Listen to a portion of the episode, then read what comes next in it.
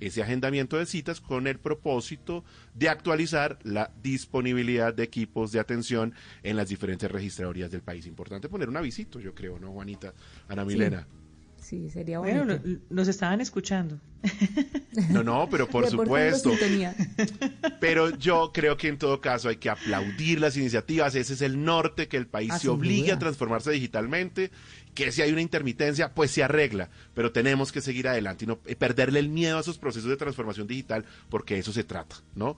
De hacer que las cosas funcionen. Bueno, hemos llegado al final de Blue 4. Está hablando usted con la pasión de emprendedor, me gusta eso. Claro, con optimismo. ¿Y el chucuchuco para despedirnos qué? Ay, no, chucuchuco para despedirnos. No, no, es que esto es una dictadura, no podemos hablar con esto. Ahora sí, señor, despide el programa, por favor. ahora sí estamos. Ana Milena, Juanita, qué bueno conversar siempre con ustedes. Le ponen ese toque, esa alegría navideña. Esta Navidad se va a pasar cortica con ustedes, les cuento. Juan Manuel tiene una pena ajena, pero que no puede con ella. Era de año nuevo. Prometemos A mí me gusta la música. La pólvora no me gusta, pero la música sí. No, la pólvora no me gusta. Es que recuerda. ni el sonido ni nada. No, no, no, sí, yo, yo entiendo que está mal visto hoy, pero acuérdese que cuando usted y yo fuimos niñas, sobre todo yo que crecí en un pueblo, en cada esquina se quemaba el año viejo, entonces esas eran las navidades que, que viví. Y, el diablo, ¿no? Eh, en la tierra de ustedes también, ¿cómo es el tema? De que hay un diablo que, que es el que está no, en, que, que al vecino maluco, al vecino maluco de la cuadra era el que le hacían el año viejo y lo quemaban. Bueno, pues muchas gracias, Ana Milena, Juanita, nos fuimos. Buenas noches para ustedes. Adiós, feliz Ya ustedes sigan conectados con Blue Radio. Buenas noches. Hoy en Blue Radio. Amigos de Blue Radio, les habla Alfredo Gutiérrez. Quiero invitarlos a Bla Bla Blue para que me acompañen en el lanzamiento de mi nuevo álbum, El Champetón.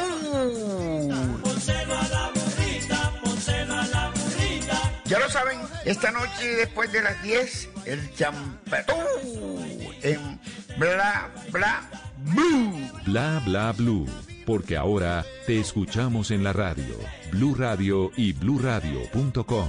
La nueva alternativa. Voces y sonidos de Colombia y el mundo. En Blue Radio y bluradio.com. Porque la verdad es de todos.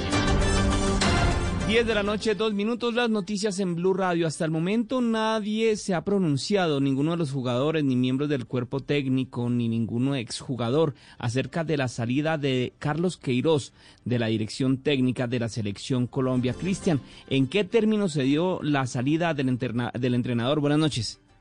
Miguel, se ha podido conocer que Carlos Queiroz llegó a una negociación con el Comité Ejecutivo de la Federación Colombiana de Fútbol para reducir parte de la cláusula de rescisión para poderse dar su salida de la Selección Colombia. En principio se habló de dos millones de euros. Sin embargo, la federación no terminó pagando ese monto. Ya se habían escuchado diferentes rumores desde Portugal con sus diarios deportivos más importantes de que Queiroz no iba a continuar en la selección Colombia. Incluso un medio iraní ayer hizo una publicación donde daba por hecho la salida del entrenador portugués del equipo nacional. Carlos Queiroz, de 67 años, disputó 18 juegos con la selección Colombia, logró 10 victorias, 4 derrotas y 5 empates, jugó 10 amistosos y 8 juegos oficiales, 4 en Copa América y 4 en eliminatorias hacia Qatar 2022. En su paso por el banquillo del combinado patrio, Queiroz logró una producción del 59%, encajando 22 goles y recibiendo en total 18. Logró sacar el arco en 12 partidos en Además, las mayores victorias las logró por 3 a 0 frente a Panamá, Perú y Venezuela. La derrota más dolorosa fue frente a Ecuador, 6 goles por 1. Además, su mayor racha sin caer fue de 9 compromisos. Durante los casi dos años que estuvo al frente de la selección Colombia, Carlos Queiroz convocó a un total de 49 futbolistas, siendo Davinson Sánchez el que más actuó con 1.272 minutos en 15 partidos disputados. Gracias, Cristian. En otras noticias, mucha atención que un juez de Bucaramanga acaba de ordenar la detención domiciliaria contra el empresario que le vendió supuestamente carne de caballo a operadores del PAE en el departamento de Santander, que después le suministraron a estudiantes de colegios públicos. La noticia con Javier Rodríguez. Esta noche un juez de Bucaramanga le concedió casa por cárcel a Fernando Trujillo, el empresario que le vendió presuntamente carne de caballo y burro a los operadores del PAE de Bucaramanga y Santander durante los años 2017 y 2018. Según lo que conoció Blue Radio, es que la alcaldía de Bucaramanga y también la Procuraduría General de la Nación se opusieron a la decisión que tomó el juez de la capital santanderiana. Según la fiscalía, Fernando Trujillo había organizado todo un plan para comprar los equinos en la costa atlántica y sacrificarlos en un matadero clandestino aquí en Bucaramanga y venderle ese producto equino precisamente a los operadores del PAE, haciéndolo pasar estos productos cárnicos como si fuera carne bovina. Cabe recordar que padres de familia para la época de los hechos habían denunciado con cartas que la carne que le estaban suministrando a los estudiantes del PAE era de mala calidad. Gracias, Javier. Y la Procuraduría pidió negar la demanda de nulidad de la elección del fiscal general Francisco Barbosa que se llevaba en el Consejo de Estado. Los detalles con Estefanía Montaño. Mire, para la Procuraduría este caso debe ser resuelto aplicando un principio de confianza legítima que existe en la ley, razón por la que se debe negar la nulidad parcial de la elección de Francisco Barbosa como fiscal general de la Nación. La delegada de la Procuraduría también agrega que el periodo del fiscal es personal y por tanto los cuatro años de duración de su periodo se cuentan a partir de la fecha de su posesión, tal como se dispuso en el acto parcialmente demandado, por lo que no hay lugar a declarar la nulidad de su elección. Además, solicita en ese sentido que sea la sala plena la que revise el tema de los periodos y señala que a juicio del Ministerio Público estos mismos tiempos son institucionales. Finalmente advierte que el nombramiento del fiscal como titular de la función de investigación y parte de la rama jurisdiccional estará mediado por la mitad del periodo presidencial correspondiente con reelección o sin ella. Gracias, Estefanía y la Oficina de las Naciones Unidas para la Coordinación de Asuntos Humanitarios aseguró que 297.106 personas han sido afectadas por las emergencias causadas en 13 departamentos debido a las fuertes lluvias que se presentan esta temporada, el paso del huracán, Iota y el fenómeno de la niña, esto con corte del 30 de noviembre. La información la tiene Jimmy Ávila. De acuerdo con Naciones Unidas, los departamentos más afectados por la segunda temporada de lluvias en términos de población han sido Bolívar con 156.200 damnificados, Chocó 55.255, La Guajira 36.771, Norte de Santander 11.872 y el archipiélago de San Andrés y Providencia con 9.100 damnificados. Aseguró que la Unidad para la Gestión de Riesgo ha destinado más de 1.300 millones de pesos a través de fondos de inversión. Finalmente, la Oficina de Naciones Unidas para Asuntos Humanitarios aseguró que en el territorio nacional se mantiene la alerta frente al incremento del riesgo de contagio por el COVID-19 y la transmisión de enfermedades por vectores, especialmente para las poblaciones afectadas que se albergan en condiciones de hacinamiento asociado a carencia de servicios de provisión de agua, saneamiento e higiene. Jimmy, gracias. Y en información internacional en Venezuela, Nicolás Maduro dijo que renunciaría a la presidencia si nuevamente la oposición gana la mayoría del Parlamento el próximo domingo y afirmó que quienes que quienes le hacen oposición intentan vender, vender la elección como un plebiscito en su contra. La información con Santiago Martínez. Hola, sí, buenas noches. Ha dicho el jefe de Estado que la oposición intenta, como lo hizo hace cinco años, hacer vender la idea de que si ganan la mayoría parlamentaria podrán sacarlo a él del poder. Y por eso asegura ahora Nicolás Maduro que si esta vez eso vuelve a repetirse, entonces él tomaría otro camino y abandonaría la presidencia de Venezuela. A toda la oposición le digo, acepto el reto. Si ganamos nosotros, vamos para adelante. Pero también tengo que decir, si vuelve a ganar la oposición, yo me voy de la presidencia. Si la oposición gana las elecciones, ya no me quedaré más aquí. Dejo mi destino en manos del pueblo de Venezuela. Agregaba Nicolás Maduro que ya fue suficiente de mayoría opositora en el Parlamento y que cinco años más dirigiendo ellos el legislativo sería demasiado y entonces él tomaría otro camino. Noticias contra reloj en Blue Radio. 10 de la noche, 9 minutos, las noticias contra reloj en Blue Radio. La noticia en desarrollo, la Fiscalía logró esclarecer el homicidio de 10 personas perpetrado en Betania, en el departamento de Antioquia, el pasado 22 de noviembre. Tres adultos fueron asegurados y un menor internado como presuntos integrantes del clan del Golfo que al parecer participaron en estos hechos. La cifra, Estados Unidos registró hoy más de 2.500 muertes por coronavirus en 24 horas, el nivel más alto desde, desde fines de abril, según datos de la Universidad Johns Hopkins. Y quedamos atentos a la economía de Australia, que creció un 3,3% durante el tercer trimestre del año entre julio y septiembre y espera seguir la senda positiva en el cuarto tras registrar pérdidas en los primeros seis meses de azotada por la pandemia del COVID-19. Son las 10 de la noche, 10 minutos. La ampliación de estas noticias en blueradio.com. Continúen con bla bla blue.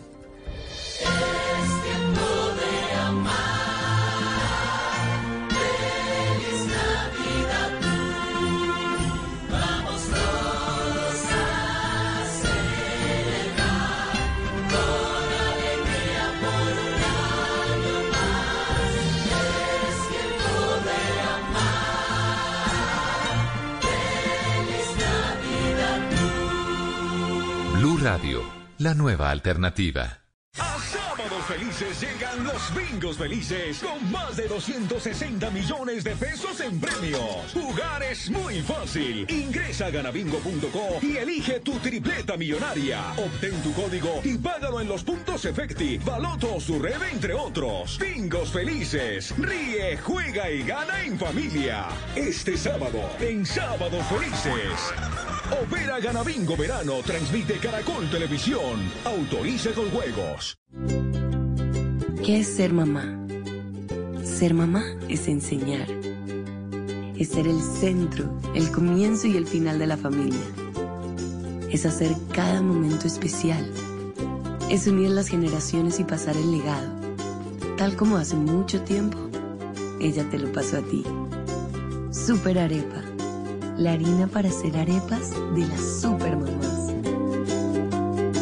Trabajamos pensando en usted. La gente ya no cree cuando le dicen esto. Su opinión es muy importante para nosotros. Así es. Opinas y no pasa nada. Nosotros vamos a cambiar eso. Ahora, tu opinión es muy importante para recibir bonos en entradas a cine, comida, ropa, almacenes. Ingresa ya a chl.com.co e inscríbete gratis. CHL. Nos das tu opinión. Nosotros te damos beneficios.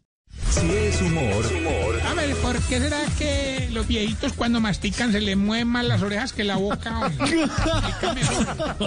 Qué bárbaro. Si es opinión. Hay muchas razones para que la gente tienda a olvidarse de esto. Primero, hay un cansancio muy grande porque la pandemia ha sido muy exigente y la gente está en una actitud de dejar atrás la pandemia. Pero la razón más de fondo es que la sociedad ha decidido convivir con el coronavirus. Voz Populi. Hola, Barbarito. ha llegado de nuevo a la isla. Llegó una cosa, un computador. Y bueno, el que se lo inventó es una persona mala, una persona ignorante, porque no comparte nada, solo se lo presta a lo que él quiere. ¿Y, y eso por qué? Bueno, pues un computador de él De lunes a viernes desde las 4 de la tarde. Si es opinión y humor, está en Blue Radio, la nueva alternativa.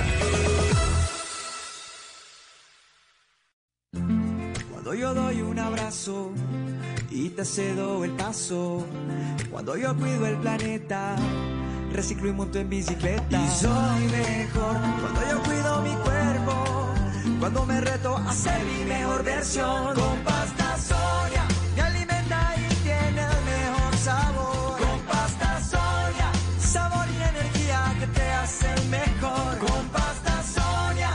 Trabajamos pensando en usted. Nadie imaginó cómo sería el 2020. Un año donde estuvimos más cerca de los nuestros, valorando aún más el regalo de la vida, unidos como país y creyendo que todo lo bueno está por venir. Felices fiestas. Y en el 2021 sigamos viendo lo mejor. Tú nos ves, Caracol TV. ¿Qué es ser mamá? Ser mamá es enseñar. Es ser el centro, el comienzo y el final de la familia. Es hacer cada momento especial. Es unir las generaciones y pasar el legado. Tal como hace mucho tiempo, ella te lo pasó a ti. Super Arepa. La harina para hacer arepas de las supermamás. Trabajamos pensando en usted. Estás escuchando Blue Radio. Es momento de descansar y prepararte para hacer de mañana un día extraordinario. Banco Popular. Hoy se puede, siempre se puede. Llegó la Feria Positiva, Feria Popular Digital para pensionados del Banco Popular. un espacio de bienestar y mucha diversión para la generación que lo merece todo, donde encontrarás actividades de interés, tasas especiales en nuestra oferta diamante, descuentos en comercios aliados y mucho más. Ingresa ya a www.feriadiamante.com y conoce todo lo que tenemos para ti. Hoy se puede, siempre se puede. Banco Popular, somos Grupo Aval, vigilado Superintendencia Financiera de Colombia. Esta es Blue Radio. En Bogotá, 89.9 FM. En Medellín, 97.9 FM. En Cali, 91.5 FM. En Barranquilla, 100.1 FM. En Cartagena, 1090 AM. En Bucaramanga, 960 AM. En Pereira y el norte del Valle, 89.2 FM. En Tunja, 103.1 FM. En Villavicencio, 96.3 FM. En Armenia, 89.2 FM. En norte de Santander, 97.7 FM. En Neiva, 103.1 FM. Y en Córdoba, 96.0 FM. También en bluradio.com.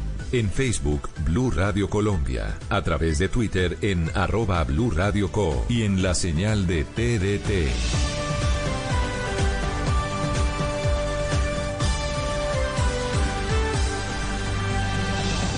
Blue Radio, la nueva alternativa.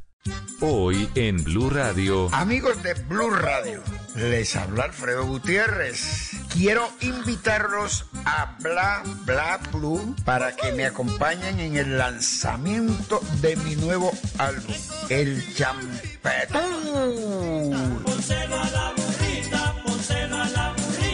Ya lo saben, esta noche después de las 10, el champetón en Bla Bla Blue. Bla bla blue. Porque ahora te escuchamos en la radio, Blue Radio y bluradio.com. La nueva alternativa. ¿Qué se requiere para una buena conversación? Un buen tema, un buen ambiente, buenos interlocutores, preguntarles a los que saben y dejar que todos expresen su opinión. Cada noche encontraremos los ingredientes necesarios para las mejores conversaciones en Bla Bla Blue. La manera ideal de terminar el día y comenzar uno nuevo. Aquí comienza Bla Bla Blue. Conversaciones para gente despierta. En vivo, desde el estudio principal de Blue Radio, en Bogotá, Colombia. Aquí está Bla Bla Blue. Muy buenas noches, muchísimas gracias. Estamos en vivo. 10 de la noche, 17 minutos, pero aquí estamos firmes. Siempre vamos de lunes a jueves, 10 de la noche a 1 de la mañana. En la primera hora, invitados de súper de lujo. Invitados de lujo. Alfredo Gutiérrez ya está aquí, ya lo vamos a presentar. Muchas gracias. Y después de las 11 tenemos a Felipe Mercado, el autor de un libro que se llama Los Villis de Unicentro. Se llamaban Los Villis de Unicentro, un revelador libro que cuenta la particular historia de una de las pandillas más peligrosas de los años 80 aquí en Bogotá.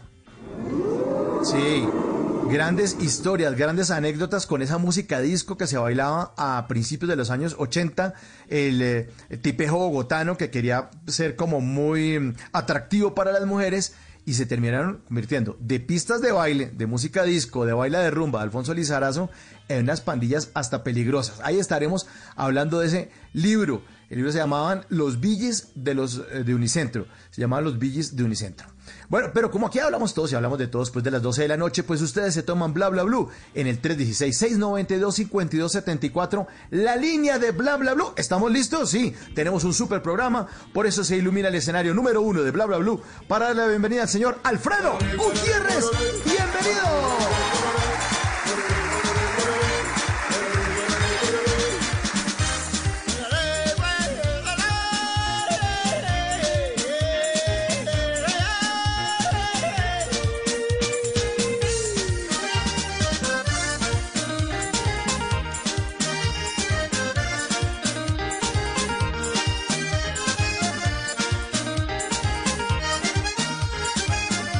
Llega muy champetú Alfredo Gutiérrez. Maestro, bienvenido a Bla Bla Blue. Qué honor. Muchas gracias. Buenas noches, queridos amigos de Blue Radio en la franja Bla Bla Blue. Eso, maestro. Sombrerito panameño, la versión de Alfredo Gutiérrez, con este nuevo álbum, El Champetú, un compilado de 15 canciones que busca hacer un homenaje a nuestra champeta tan colombiana, que incluso debería estar por encima del reggaetón. Que iba la champeta, y aquí está Alfredo Gutiérrez para apoyarla, señor. ¡Qué buen álbum este! El Champetú es un homenaje, como usted lo dice, a la champeta sencilla, aquella que todavía no se ha dañado, la, la que tiene origen africano, muy negroide, muy negroide, pero sobre todo muy colombiana. Muy colombiana. ¿Y cuál es el origen de la champeta, maestro? Usted que, que es un experto en ritmos, que es una leyenda en la música colombiana, ¿cuál es el origen de la champeta? El origen de la champeta, como todos los ritmos colombianos tropicales, tiene su origen en África. Usted sabe que al lado de Cartagena está Palenque, donde fue un refugio de los negros esclavos, y de ahí nació la champeta, y hoy en acordeón, eh, tropicalmente, y rindiendo el homenaje también a los grandes compositores que grabaron conmigo y los corraderos de Majagual, que empezamos desde 1961, Calixto Ochoa. Entre otras cosas, nada más y nada menos, el autor y, e intérprete de los sabanales, el africano precisamente que recorrió el mundo, eh, Eliseo Herrera, el rey de los trabalenguas. Ripilla va, ripilla, me la ropa, parquilla va, ripilla,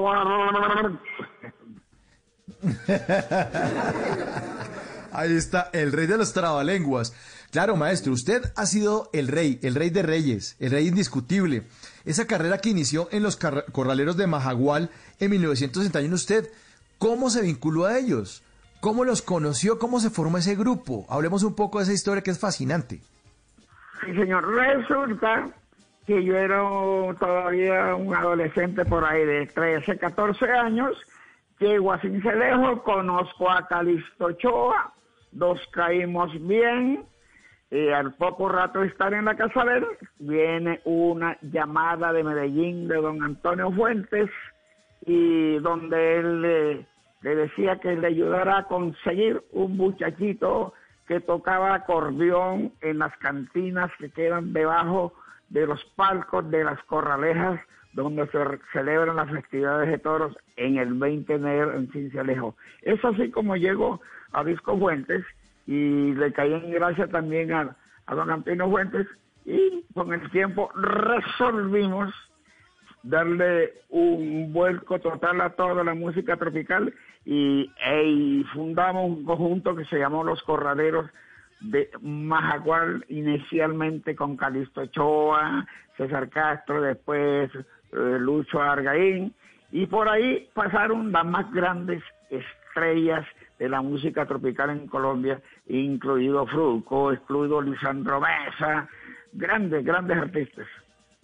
El semillero, los carreleros de, Majagual. Maestro, ¿y usted quién le enseñó a tocar acordeón? ¿Cómo se acercó usted a este instrumento?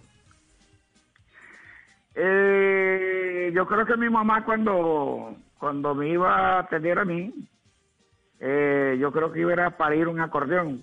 Entonces Dios hizo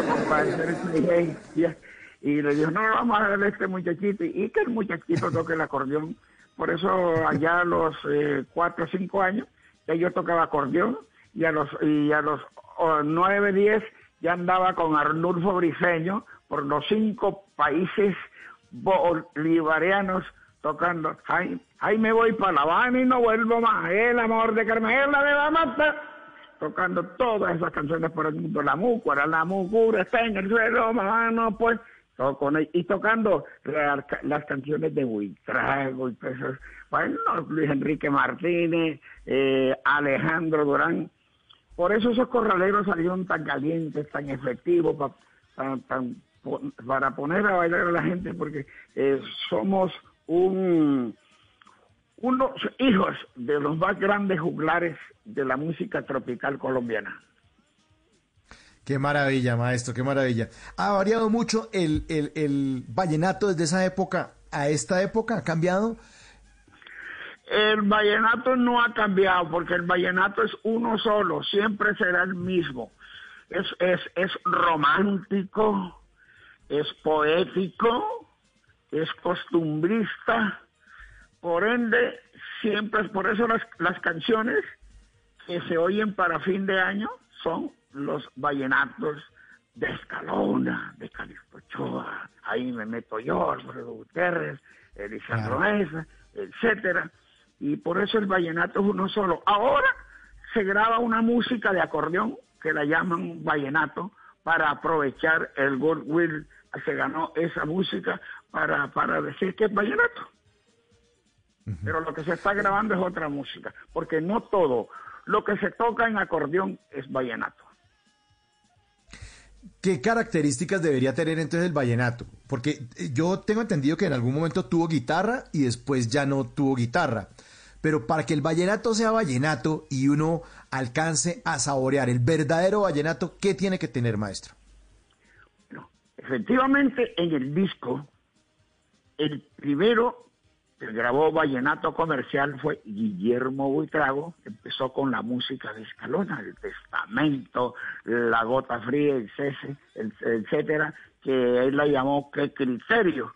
Eh, después salió Luis Enrique Martínez, Alejandro Durán, Pacho Rada, después pasamos por los años 60, 58, 60, Calixto Ochoa, después salgo yo, y, mi época dorada de los años 70, y, y el vallenato tomó otro matiz. Resulta que el, el, vallenato antes de mí era una niña muy bonita, pero que no tenía el traje adecuado para ser presentada en sociedad.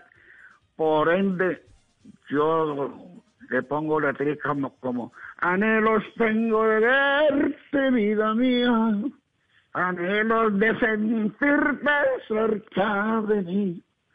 Bueno, y, y canciones como Tiene los ojos indios, como me gustan a mí.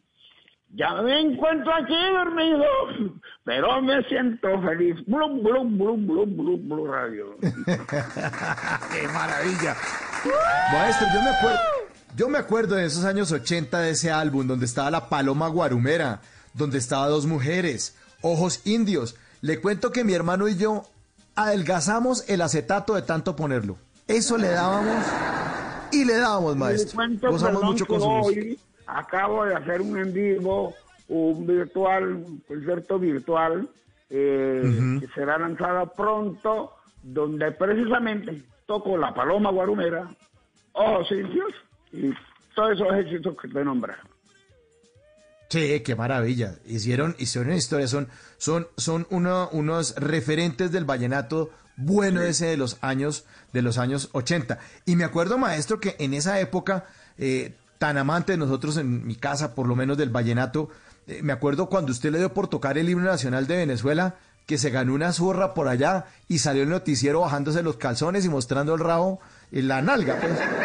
mostrando, porque a los venezolanos no les gustó, no les gustó el himno, el Gloria al Bravo Pueblo. no, lo que pasa es que nuestros hermanos venezolanos siempre han tenido diferencias, los dos países, los dos eh, partidos tradicionales allá, eh, los adecos y los eh, Copey. Acción Democrática. Entonces, sí. el empresario que me llevó era ADECO y el partido ah. de gobierno era el de presidente Herrera Campins, COPEI. Uh -huh. Cuando yo estaba tocando el himno de Venezuela y el de Colombia con todo respeto, llega un tipo del partido contrario, el de gobierno, que lo dejaran entrar y el otro celoso porque era de, no era de su bando político, no lo dejó entrar. Entonces, ¿cómo se les quitaron? Con Alfredo Gutiérrez dándole unos planazos y diciendo por los periódicos amarillos que yo había tocado el himno de Venezuela y que lo habíamos tocado en vallenato, en cumbia y que la gente había quemado la bandera de Venezuela, que yo y que vivía en los mm, tuburios más bajos de Maracaibo y yo hacía tanto escándalo que ni ahí me querían. Yo cuando he vivido en Maracaibo, he ido a Venezuela muchas veces, precisamente con los pequeños vallenatos desde 1953, pero soy una persona de un comportamiento intacto. No, mi papá me enseñó a ser decente y a ser hombre de Dios.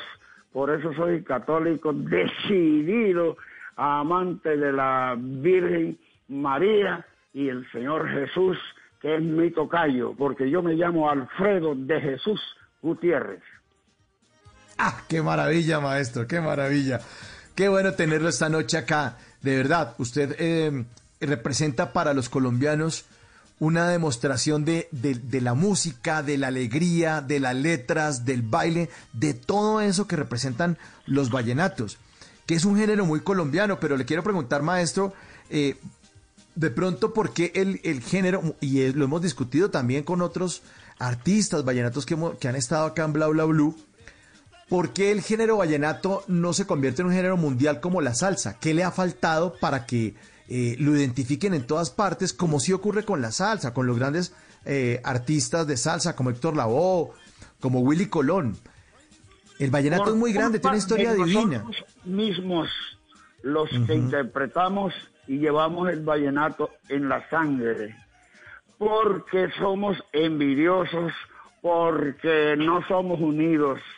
Y entonces es la gente de la salsa y la gente de, de otra música, incluso colombiana, y llegan ahí y triunfan a nivel mundial y nosotros nos quedamos a, a regional porque peleando uno con otro, criticando el disco que saca el compañero.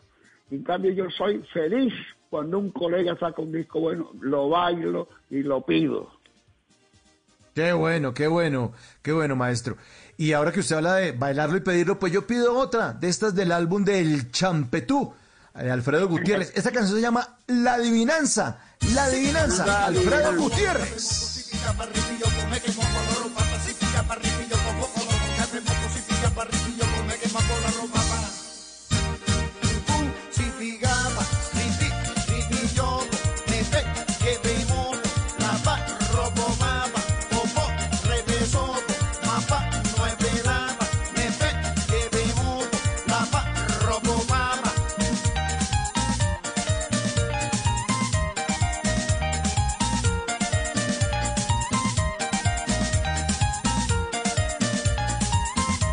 Adivinanza, maestro. Esa se había escuchado, pero en, en, en otras interpretaciones distintas, que no eran la champeta.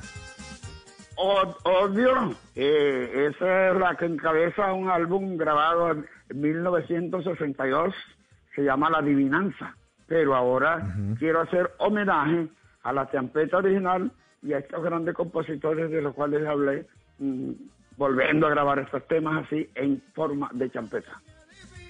Este trabalengua, clarito lo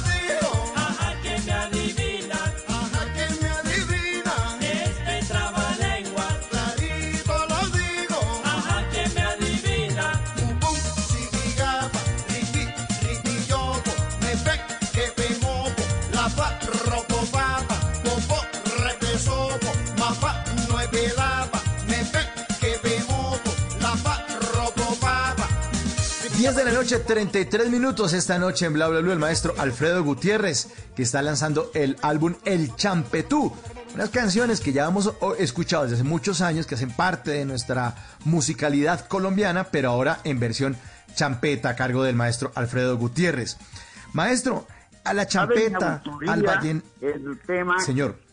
coloradito como el ají dice, uh -huh. que te lo vi, que te lo vi, coloradito como un ají, que te lo vi, que te lo vi, coloradito como un ají. Ahí está.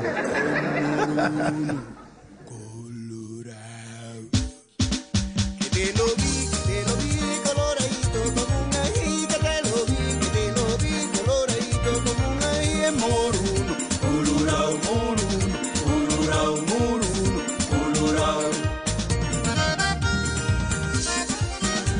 Maestro, le estaba preguntando que a la champeta, al vallenato y a muchos ritmos que han sido muy importantes en el mundo, como el jazz, eh, siempre ha habido como una especie de élite que los mira pues como por encima del hombro y resulta que son ritmos y son musicalidades de, de, una, de mucha gente que son muy importantes pero ¿por qué se ese fenómeno en la música? ¿Por qué arrancamos como mirando por encima del hombro? Y no en el caso colombiano, por eso cito el jazz.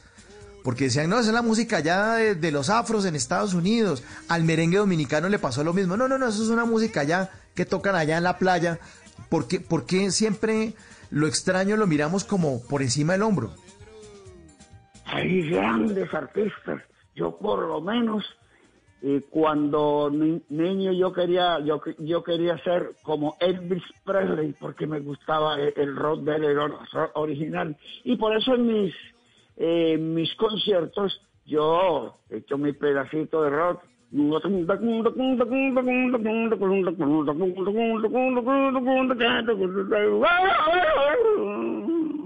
Y- pero Dios me castigó y después me fui fue por el vallenato y el porro y la cumbia, la música sabanera. Ahí está la música, la música nuestra, la música sabanera. De este álbum, el champetú, aquí está la burrita, la burrita versión Alfredo Gutiérrez, champeta.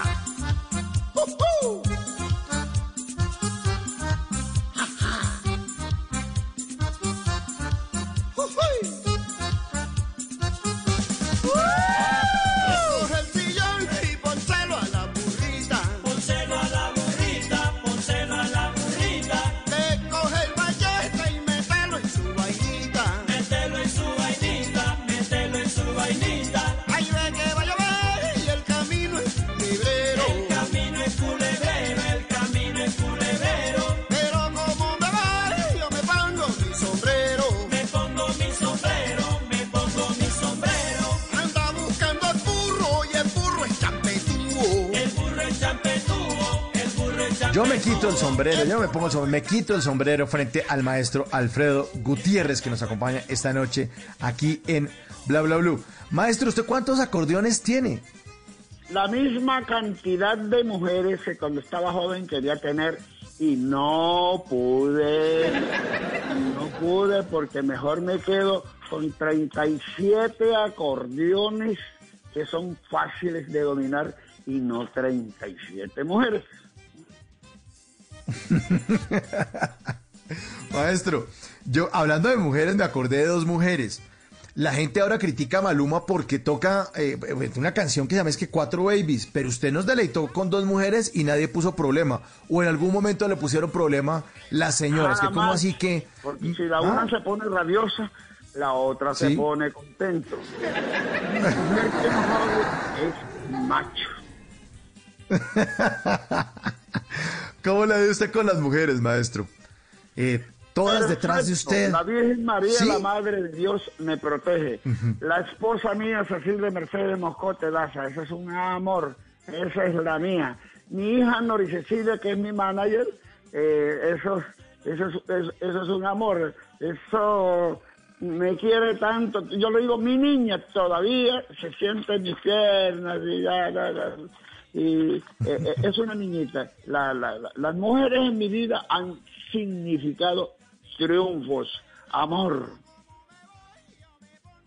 Qué maravilla, maestro, qué bueno. Y, y dentro de su grupo de trabajo, aparte de esas mujeres, ¿quiénes lo acompañan? Eh, en los procesos, en las giras, esos... como Víctor Carrillo, como Harold Lengua, como Argemiro Martínez en el Bombardino. A propósito, un saludo para su esposa allá en Cincelejo. Bueno, eh, he sido una persona completamente feliz con, la, con, el vallenato, con la música sabanera, con el porro.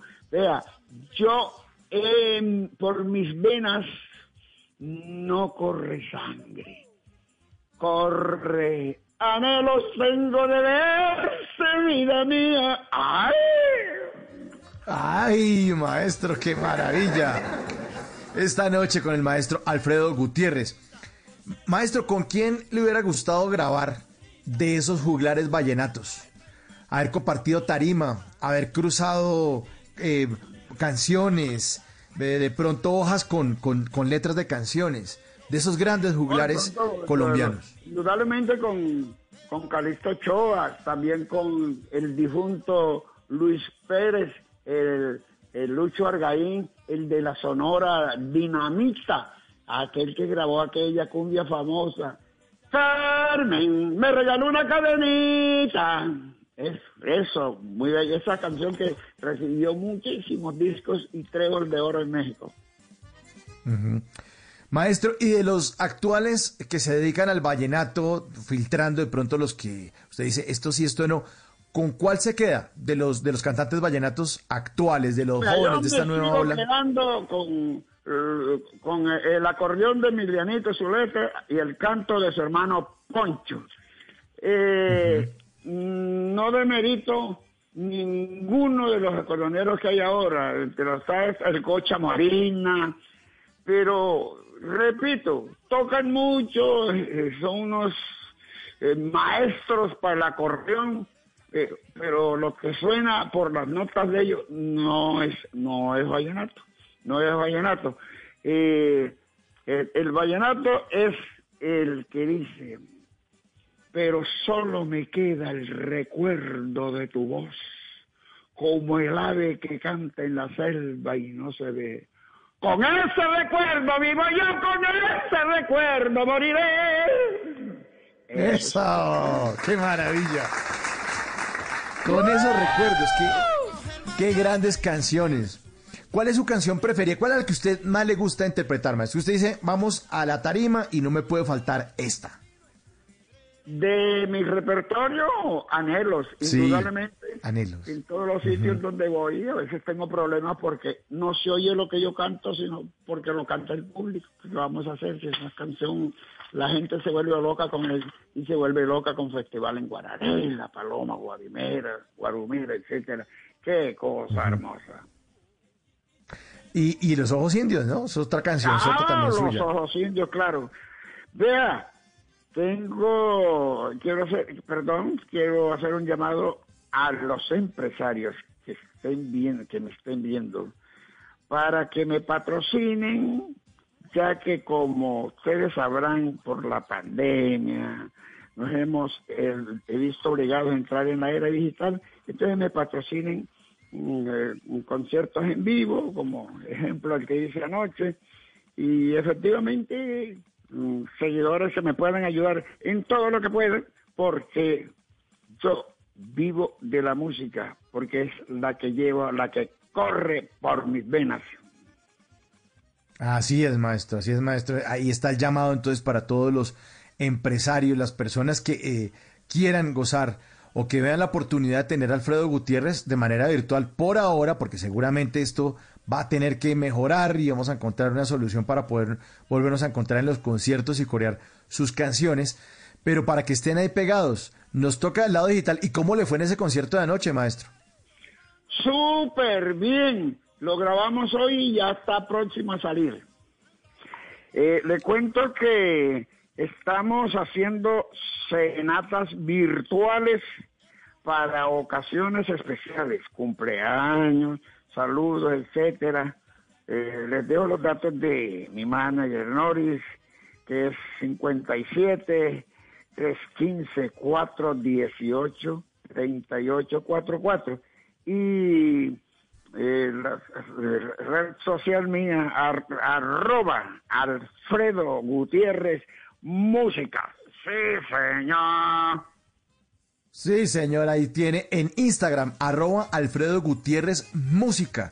Aquí lo estoy viendo, tiene nomás 59 mil seguidores, una cantidad de gente, y para que también lo sigan todos ustedes, arroba Alfredo Gutiérrez Música, ahí está para toda la, la fanaticada y para todos los que estén interesados, como dice usted, maestro, de llevarlo a cualquier lugar del mundo ahora de manera virtual, nos toca, cada uno como desde su casa, desde ciertos lugares, desde ciertos escenarios, ciertas tarimas, pero eh, que no muera la música y que no muera la alegría, sobre todo porque estamos arrancando esta noche de diciembre, este primero de diciembre, con el maestro Alfredo Gutiérrez y con estas canciones de champeta, versiones que ya conocíamos, pero ahora en champeta. El champetú, Alfredo Gutiérrez.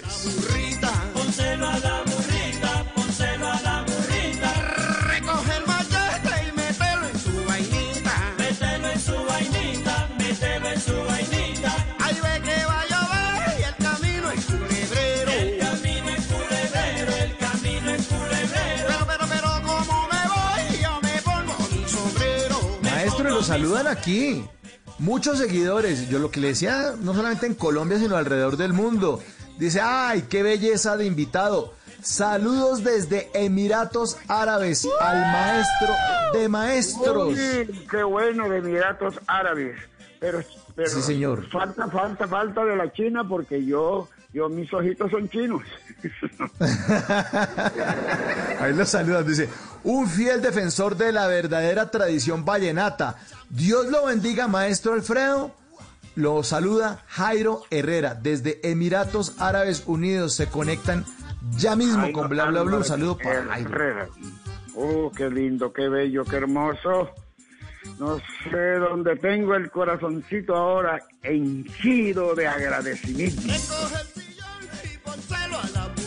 Pues nosotros también, también tenemos el corazoncito listo para oír otro de estos éxitos de todos los tiempos, esta vez, eh, esta, vez en versión champeta. Alfredo Gutiérrez, aquí está el pájaro picón picón.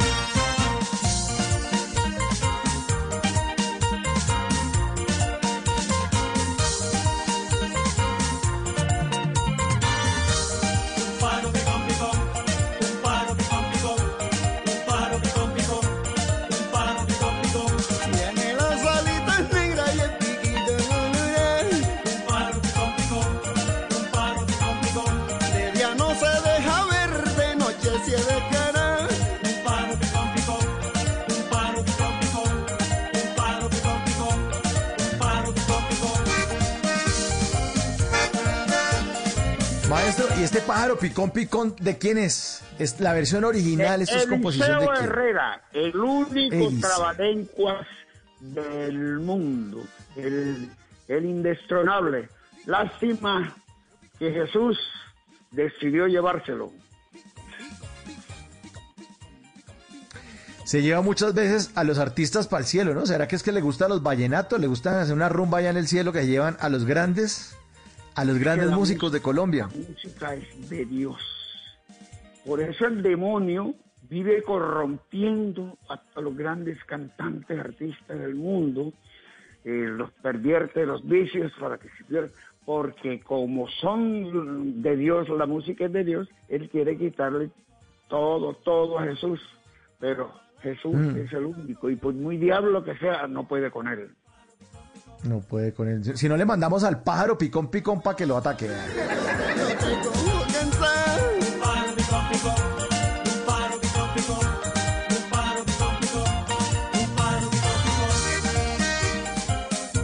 Maestro, nosotros siempre lo identificamos con el famosísimo. ¿De dónde salió ese? ¿Cuándo se le ocurrió hacer así? Con Veloso, el de los carrañeros, un, diciembre, un 15 de diciembre en Chiquinquirá, al aire libre, o el frío que hace allá en diciembre. Y yo estaba... Y entonces Jorge Veloso, una botellita de ese aguardiente y eso ya, y me la, met- me la tomé, me la tuve que tomar de un solo. eh, y yo, yo- iba a cantar y no podía saber.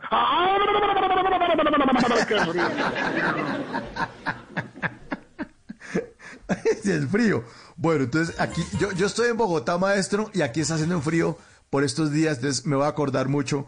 Cuando me dé frío, lo voy a imitar, entonces, con todo, con todo respeto. Pero hablando de eso, del aguardiente, ¿cómo hace un artista como usted para dominar ese tema del trago? Porque me imagino que en las tarimas todo el mundo estaba ofreciéndole, y, y, y un traguito para Alfredo Gutiérrez. ¿Cómo hace usted para, para manejar eso?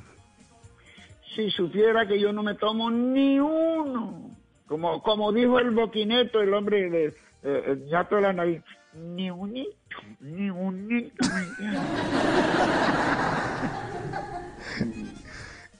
Es, es, una, es uno de sus secretos para mantenerse siempre vigente y para que no, no se le vaya la rumba y la rumba no se le convierta en algo que pueda dañar su carrera. y para conservar la voz, porque la mayoría de cantantes de mi tiempo y de ahora, los cantantes ahora no duran, se hacen cuatro o cinco conciertos y ya, ya están difónicos y peor. Y yo tengo el, el- canto las canciones en el, en el mismo tono. La, la Paloma Guarumera fue grabada en 1961. Y saque cuenta cuántos años tiene de grabada y todavía yo la canto en el mismo tono y a veces la canto más arriba. Claro, la voz se necesita. Y, y usted es disciplinado, pero entonces todo su equipo tiene que tener ese régimen. Supongo, ¿no? O sea, Todo el- el- el- todos, o sea, na- aquí nadie toma, aquí, si nos acostamos temprano. Para hablar con ellos, guardaos las ganas de los vicios, porque el vicio más hermoso es el que llevamos en el alma y esa es la música que corre por nuestras venas. Y con eso los convenzo. Claro, a mí ya me convenció. A mí ya me convenció. Sí, aplausos. A mí me convenció, maestro. Así es, así es. ¿Cuál ha sido, maestro, el concierto que usted más recuerda? Que usted dice, este definitivamente fue inolvidable. O sea, muy buenos todos, muy buenos públicos, muy buenas tarimas, pero ¿cuál es el que usted dice, no, este sí se me quedó en el corazón? La mayoría de conciertos exitosos y voluminosos en público, todos los he hecho en México, sobre todo en Monterrey. Eh, el pasado 9 de enero hice un concierto para 35 mil personas en el... ¿Cómo, se llama el, el coliseo aquí en Bogotá? Que allá también hay uno en Monterrey. ¿Cómo que se llama? El, el nuevo ese, la arena, no sé qué. Ah, sí, aquí Right. se llama Movistar Arena. Movistar Eh, Arena. Movistar Arena. 37 mil personas allá en Monterrey, México. Y ese fue eh, eh, de los de los que más recuerda, pues fue este año, ¿no? Enero de este año. Uno siempre recuerda del, del último que hace, pero ese por lo exitoso, por la cantidad de música, porque la, la, la gente, repito, ahí la gente a veces no se oye lo que yo canto porque la gente se sabe todas las canciones. Maestro, ¿y allá también tocó con los pies? Orbio. ¿Y por, por qué le dio por tocar con los pies? ¿De dónde salió esa idea? ¿Hace cuánto se le ocurrió? Bueno, me va a quitar los zapatos y vamos a tocar con los pies. Porque una vez en Barranquilla, en un carnaval, eh, había, pusieron una caseta a los hermanos Char eh, que se llamó La Piragua, ahí al lado de un mercadito eh, de, de Boston, y alternaba yo con Nelson Enríquez y los blancos de Venezuela. ¿Cuál de los tres estuviera más en el curubito de, de los éxitos? Y el baterista de los blancos hizo tremendo show. Y entonces yo no tuve sino que quitarle precisamente un, un cachaco que estaba ahí en los carnavales y, estaba disfrazado y el disfraz de él fue de, de- de una ruana. Le he quitado la ruana, la he tirado abajo en el escenario y me he enganchado el acordeón en los pies. Desde entonces se volvió mi show institucional. Qué maravilla. Y hablando de pies, dámele betún a los zapatos aquí en versión champeta Alfredo Gutiérrez en Bla Bla Blue. Dámele betún.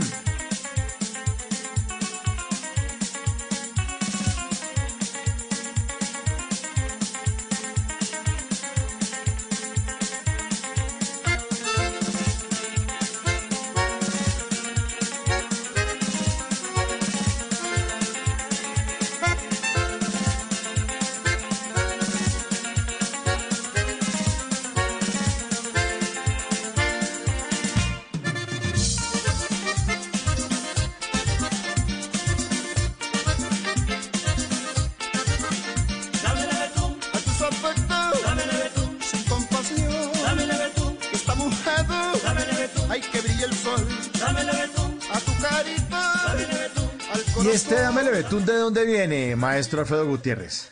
¿Cuál es la versión original Esa de es este? una vieja versión de, de Manolo, el cantante venezolano con Conavillo.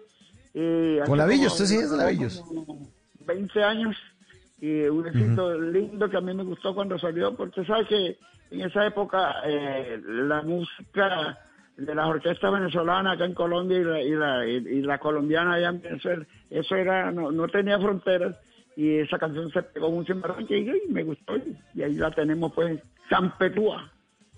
Champetúa, dámele betú. Ay, que brille el sol. A tu carita. Al corazón.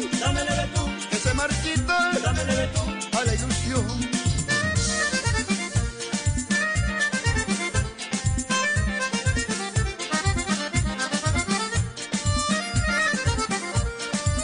Nuevos sonidos, nuevos sonidos. El maestro Alfredo Gutiérrez que siempre se está, como dicen por ahí, muchos que se está reinventando, siempre está innovando con su acordeón, con su grupo, con su equipo. Y aquí está otro, esto creo que es otro de los trabalenguas del tingo al tango, Alfredo Gutiérrez.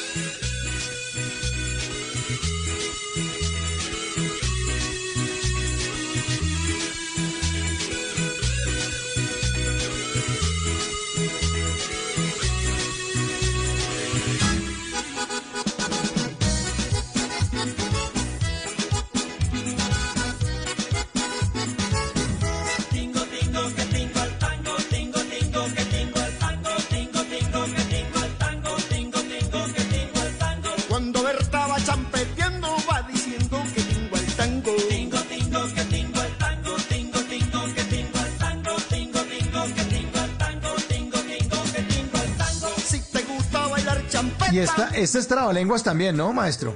Trabalenguas también lo grabamos con los corraderos en los años 60. Del tingo al tango, sí, esto es un clasicazo, clasicazo de la música colombiana. Esta noche estrenando esta versión Champetú, Champetú. Muchas veces se habla de que el champetú es algo que es, que, que, pertenece a que al pueblo. ¿De dónde viene esa expresión, maestro? Al pueblo, eh, es que eh, en un principio esa música era como un poquito, la veían por debajo de, del hombro, como, como el vallenato al principio, porque, porque era música de negro y que y, la, bailaban un poco así muy, pegado, a veces se tomaba como, como, como vulgar, pero la, la mentira es que la champeta no es así, sino que hay gente que lo tomó de esa manera. No toma de esa manera, claro. Es que de pronto a veces el, el pecado está como en los ojos del que está viendo y el que está eh, bailando. ¿no? no le sacas el sapo salta y. Exactamente. Esa es la mejor descripción.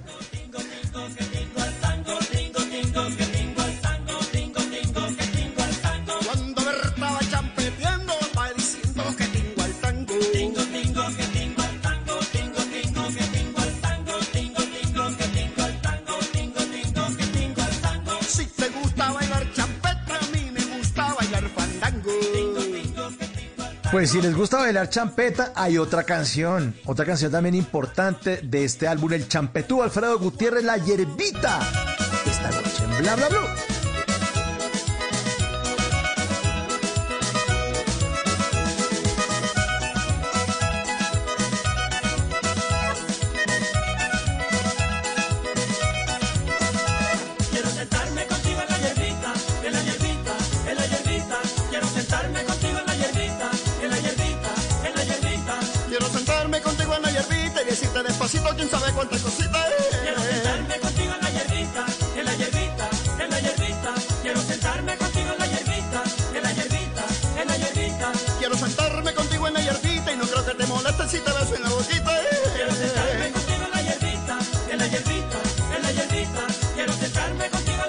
Ahí está, sentarme contigo en la hierbita, el maestro Alfredo Gutiérrez. Maestro, usted es una leyenda, una leyenda del vallenato, de nuestra música, de nuestro folclore. ¿Qué planes tiene para el año entrante? Ya esto ya se fue, esto ya le queda un mes. Estamos a 30 días de coronar por fin el 2020. Eh, ¿Cómo se proyecta el año entrante? ¿Qué piensa hacer? ¿Qué piensa componer? ¿Cuáles son los planes para futuro?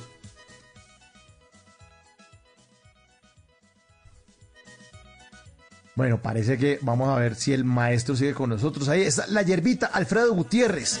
Disfruten el álbum El Champeto. contigo en la hierbita, en la hierbita, en la hierbita. Quiero sentarme contigo en la hierbita y acariciarte toda de los pies a la boquita. Y... Quiero sentarme contigo en la hierbita, en la hierbita, en la hierbita. Quiero sentarme contigo en la hierbita, en la hierbita, en la hierbita. Bueno, el maestro, usted sabe ya.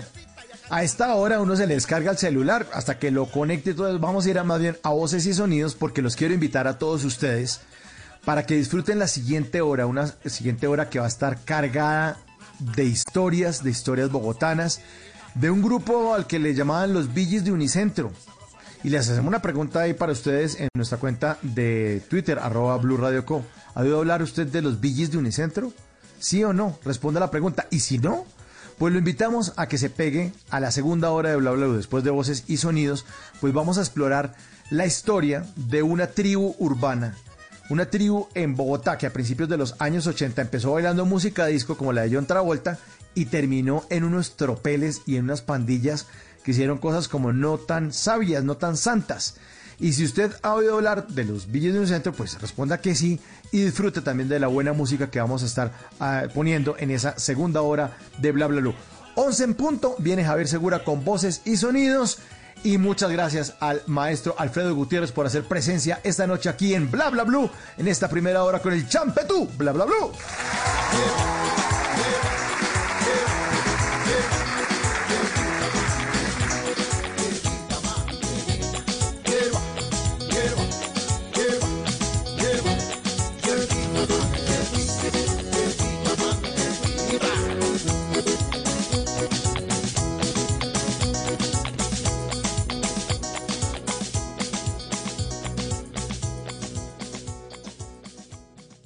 En las noches la única que no se cansa es la lengua. Por eso, de lunes a jueves a las 10 de la noche empieza Bla Bla Blue con invitados de lujo. Le saluda la chilindrina. Soy Bonnie Cepeda. Les habla Michelle Brown. Yo soy Liz Pereira. Checo Acosta, el príncipe del carnaval. Soy Claudia Bamón. Los saluda Alfredo de la Fe. Yo soy Maya. Con buena música, con historias que merecen ser contadas, con expertos en esos temas que desde nuestra casa tanto nos inquietan y con las llamadas de los oyentes que quieran hacer parte de este espacio de conversaciones para gente despierta. Bla bla blue. De 10 de la noche a 1 de la mañana. Bla bla blue. Porque ahora te escuchamos en la radio. Voces y sonidos de Colombia y el mundo. En Blue Radio y bluradio.com. Porque la verdad es de todos.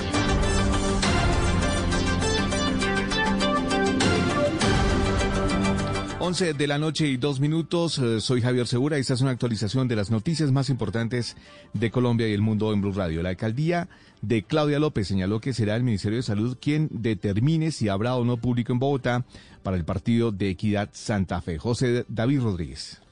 Tras confirmarse por parte Independiente Santa Fe y Equidad la solicitud para que haya público en Bogotá durante los partidos de semifinales del torneo colombiano, el IDRD se pronunció sobre la posibilidad de que se habiliten algunas tribunas. Escuchemos a Blanca Inés Durán, ella es directora del IDRD. Nosotros estamos esperando la respuesta del Ministerio de Salud, dado que la DIMAYOR consultó directamente con el Ministerio si esto era posible y de acuerdo con las indicaciones que dé el Ministerio de Salud, nosotros actuaremos. Por el momento no nos podemos pronunciar porque la norma en este momento no permite asistencia de público a los eventos deportivos. Cabe señalar que se espera que este sábado se juegue el primer partido por la llave de semifinales entre los dos equipos de Bogotá en el Estadio de Techo.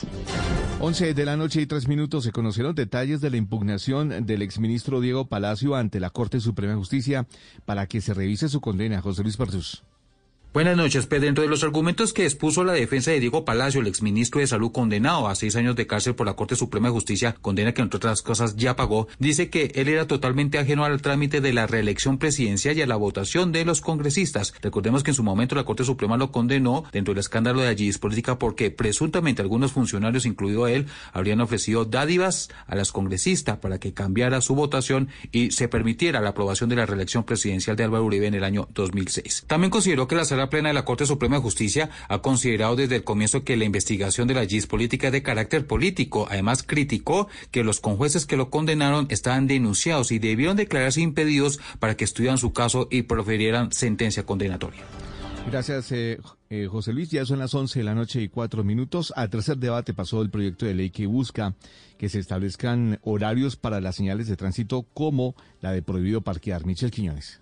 El representante Germán Navastalero dijo que hay señales de tránsito donde se debe especificar de qué hora a qué hora, por ejemplo, está prohibido parquear, que no se deben convertir en permanentes y que se deben generar estos horarios para que no exista abuso. Que lo vi hace poco, ahí cerca donde yo vivo, hay una plazoletica, Rosales, y dos de la mañana hay unos carros parqueados ahí y llega la grúa. A nadie estaban incomodando. Señaló que los ciudadanos no deben ser perseguidos injustamente. Este proyecto de ley fue aprobado hoy en la plenaria de la Cámara y pasa a su tercer debate. 11 de la noche y 4 minutos. Las exportaciones colombianas cayeron un 21% en el mes de octubre y llegaron a 2.627 millones de dólares. Marcela Peña. Los peores resultados en materia de exportaciones fueron del grupo de combustibles y otros productos de las extractivas, debido a la caída de los precios del carbón y del petróleo. El informe del DANE señala que la industria manufacturera también cayó, pero en contraste las exportaciones del agro están creciendo. Colombia obtiene hoy más ingresos de la venta de aceite de palma, banano y ganado vivo. 11 de la noche y 5 minutos. El último informe de la OEA sobre la migración revela que 500 venezolanos cruzan diariamente por trochas y caminos irregulares hacia Colombia a pesar de la pandemia. Santiago Martínez en Caracas, ¿qué más datos trae este informe?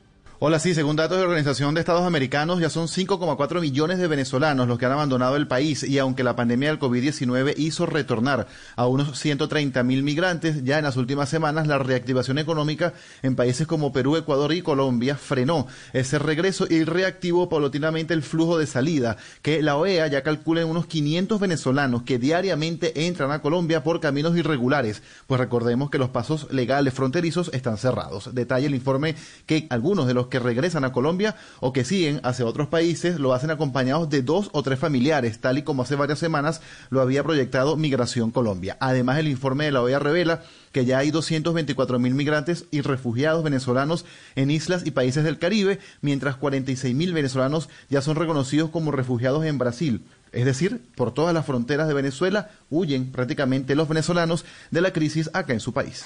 Noticias contra reloj en Blue Radio. Cuando ya son las 11 de la noche y 6 minutos, eh, la noticia en desarrollo, las autoridades de Singapur aprobaron la regulación que abre la puerta a la venta de carne cultivada en laboratorio y se convierte en el primer país del mundo en permitir este producto. La cifra, el gobierno de Ecuador señaló que el salario mínimo para el año 2021 se mantendrá en 400 dólares, es decir, 1.419.200 pesos colombianos. Y seguimos atentos a la directora del ICF, Lina Arbeláez, porque anunció la investigación a los operadores que entregan las canastas eh, nutricionales a 38 municipios del país ante las alertas que emitió la Contraloría sobre la presunta desviación de recursos. La ampliación de esas y otras noticias en blurradio.com y en Twitter en arroba blurradioco. Continúen disfrutando de Bla Bla Blue, conversaciones para gente despierta.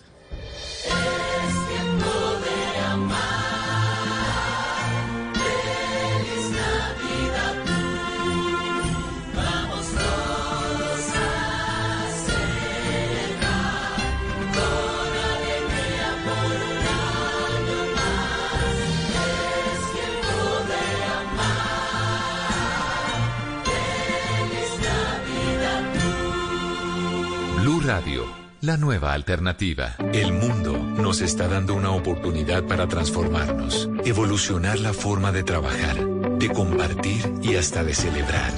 Con valentía enfrentaremos la realidad de una forma diferente, porque transformarse es la nueva alternativa.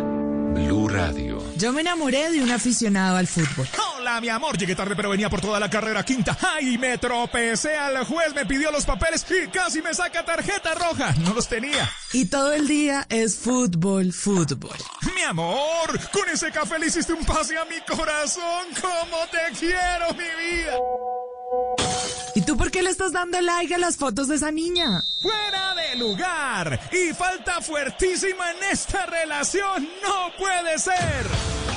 Semifinales. Este sábado, desde las 7 y 30 de la noche, Equidad Santa Fe. Y el domingo, 7 y 30, América Junior. Para los apasionados al fútbol y los que no.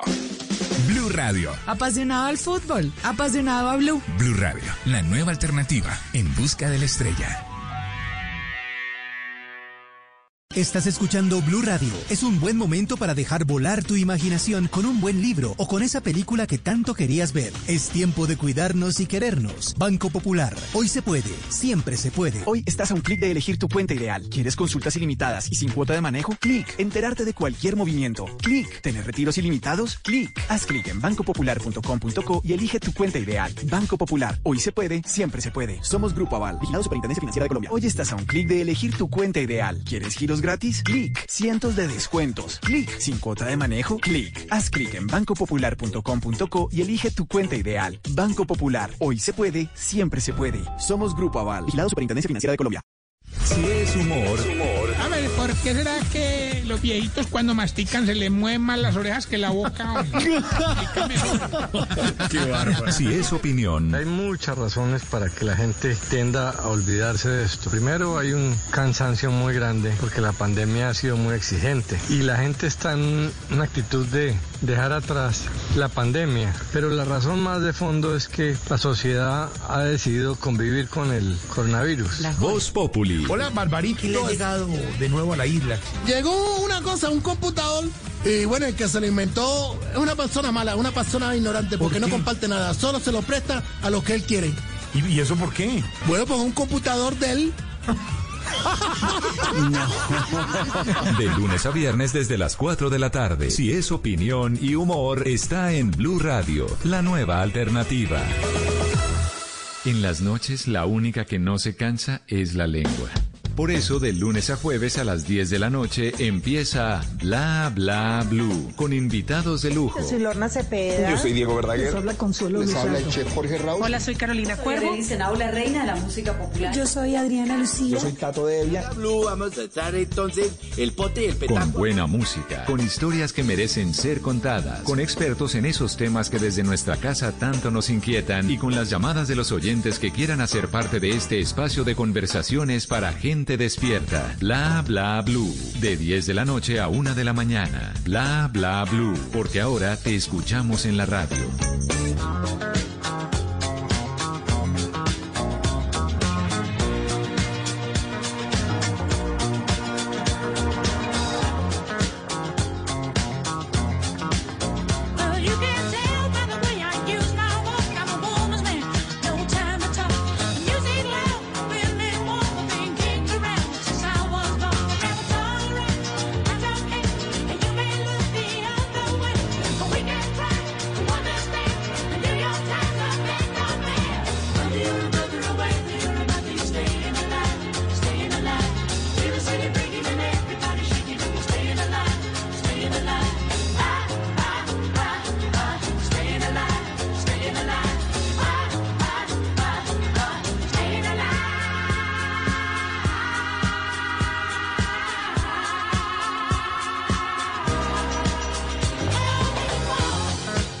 La noche, 12 minutos. Staying Alive de los Bee Gees, la banda sonora de una película que se llamaba Saturday Night Fever, fiebre del sábado por la noche.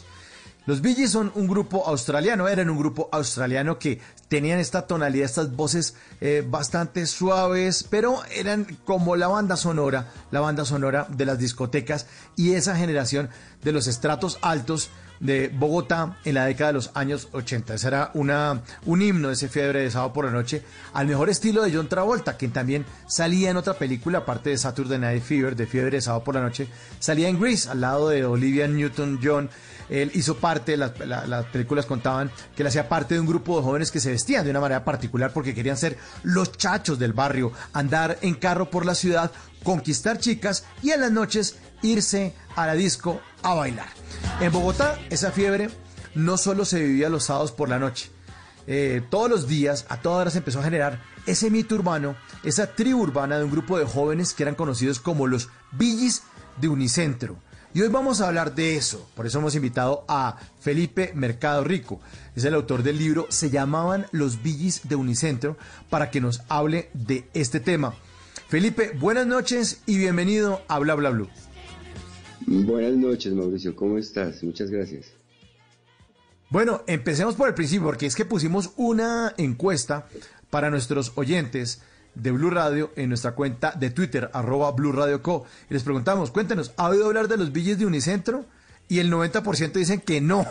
Entonces, primero, y eh, hagamos un manual para billis eh, con plastilina. ¿Qué era un billy, Felipe? ¿Qué era un billy? Bueno, un Billy, como, como tú dices, este grupo fue un referente muy importante en nuestra generación. Resulta que ellos eran cuatro, Andy Gibb de, de los tres, de los cuatro hermanos resultó independizándose y quedaron los tres que nosotros conocemos como los Gees, que eran los er- Brothers Gibb. Eso es lo que traduce BGs, Gees Brothers Gibb. Estos muchachos, uno de ellos, Barry, se peinaba de una manera muy especial por la mitad y tenía un cabello así como el puma. ¿Recuerdas al puma? Bueno, entonces. Claro, por supuesto, José Luis Rodríguez. José Luis Rodríguez, ese pelo así como de, de... de hecho, había un muchacho que le decían el Puma entre los billis, y es que eh, la pinta determinó que como el modelo estaba en el cine, estos muchachos que asistían a Unicentro, porque no había un otro es- escenario, otro espacio más adecuado que ese, ese, ese centro comercial en la, en la zona más pupi de la ciudad, en la zona más exquisita de la ciudad, pues reunió a estos muchachos eh, y nos eh, convocó en torno primero a los juegos de, de esos de monedita, los marcianitos, los tragamonedas, y po- posteriormente nos fue involucrando con la música disco y ya después eh, degeneró en otras, en, otros, en otras conductas. Entonces, ser Billy, ser Billy era ser una especie de gomelo de hoy en día, un- una, una personita de eh, eh, esnovista, llamémoslo así, eh, dedicado a mm, interesado nomás en la moda y en las marcas. Y entonces ser un Billy era como, como es- era, tenía un tinte, ¿no? Tenía su, su tilde, porque entonces ser Billy es- era estar muy obnubilado por el, el bombardeo capitalista de, de Norteamérica. Y entonces, entonces estos muchachos de principios de los años 80 que eran adolescentes, entonces se vestían con marcas y entonces usaban gafas Ray-Ban y el pantalón tenía que ser Levi's, ¿no? Sí. Llenos de marcas, de, Desde de luego. ropa de marca, ¿no? Sí, sí, Los era- tenis. Era un asunto de, era una pasarela prácticamente, ir a Unicentro y ver a estos muchachos, vernos, porque yo también terminé involucrado y terminé también queriendo ser uno de ellos, ¿no? Sin haberlo logrado, porque entrar al grupo íntimo de los que terminaron siendo la pandilla de los Billys, y a pesar de que los conocimos desde niños, no era fácil, no era fácil. Ellos tenían su cofradía, ¿cierto? Tenían su grupo muy cerrado y era, no era fácil, no fue fácil para los que ingresaron ser aceptados. Eh, en, en 1976 se fundó el primer centro comercial del país y es el centro comercial Unicentro. Y usted en su libro eh, se llamaban Los Billes de Unicentro. Eh, cuenta que eso se volvió como una catedral, o sea, era el sitio donde tocaba ir como en peregrinación, había casi que un ritual para ir a Unicentro. No poder uno mal vestido, no con cualquier marca, porque es que se estaba estrenando un lugar que no existía en ningún otro lugar de, de Colombia. Sí, Mauricio, esto era, este era el primer, era una ciudad dentro de la ciudad, absolutamente segura, sin, sin esas máculas que te presenta la ciudad, que son una muestra clara de las condiciones en que está eh, la sociedad.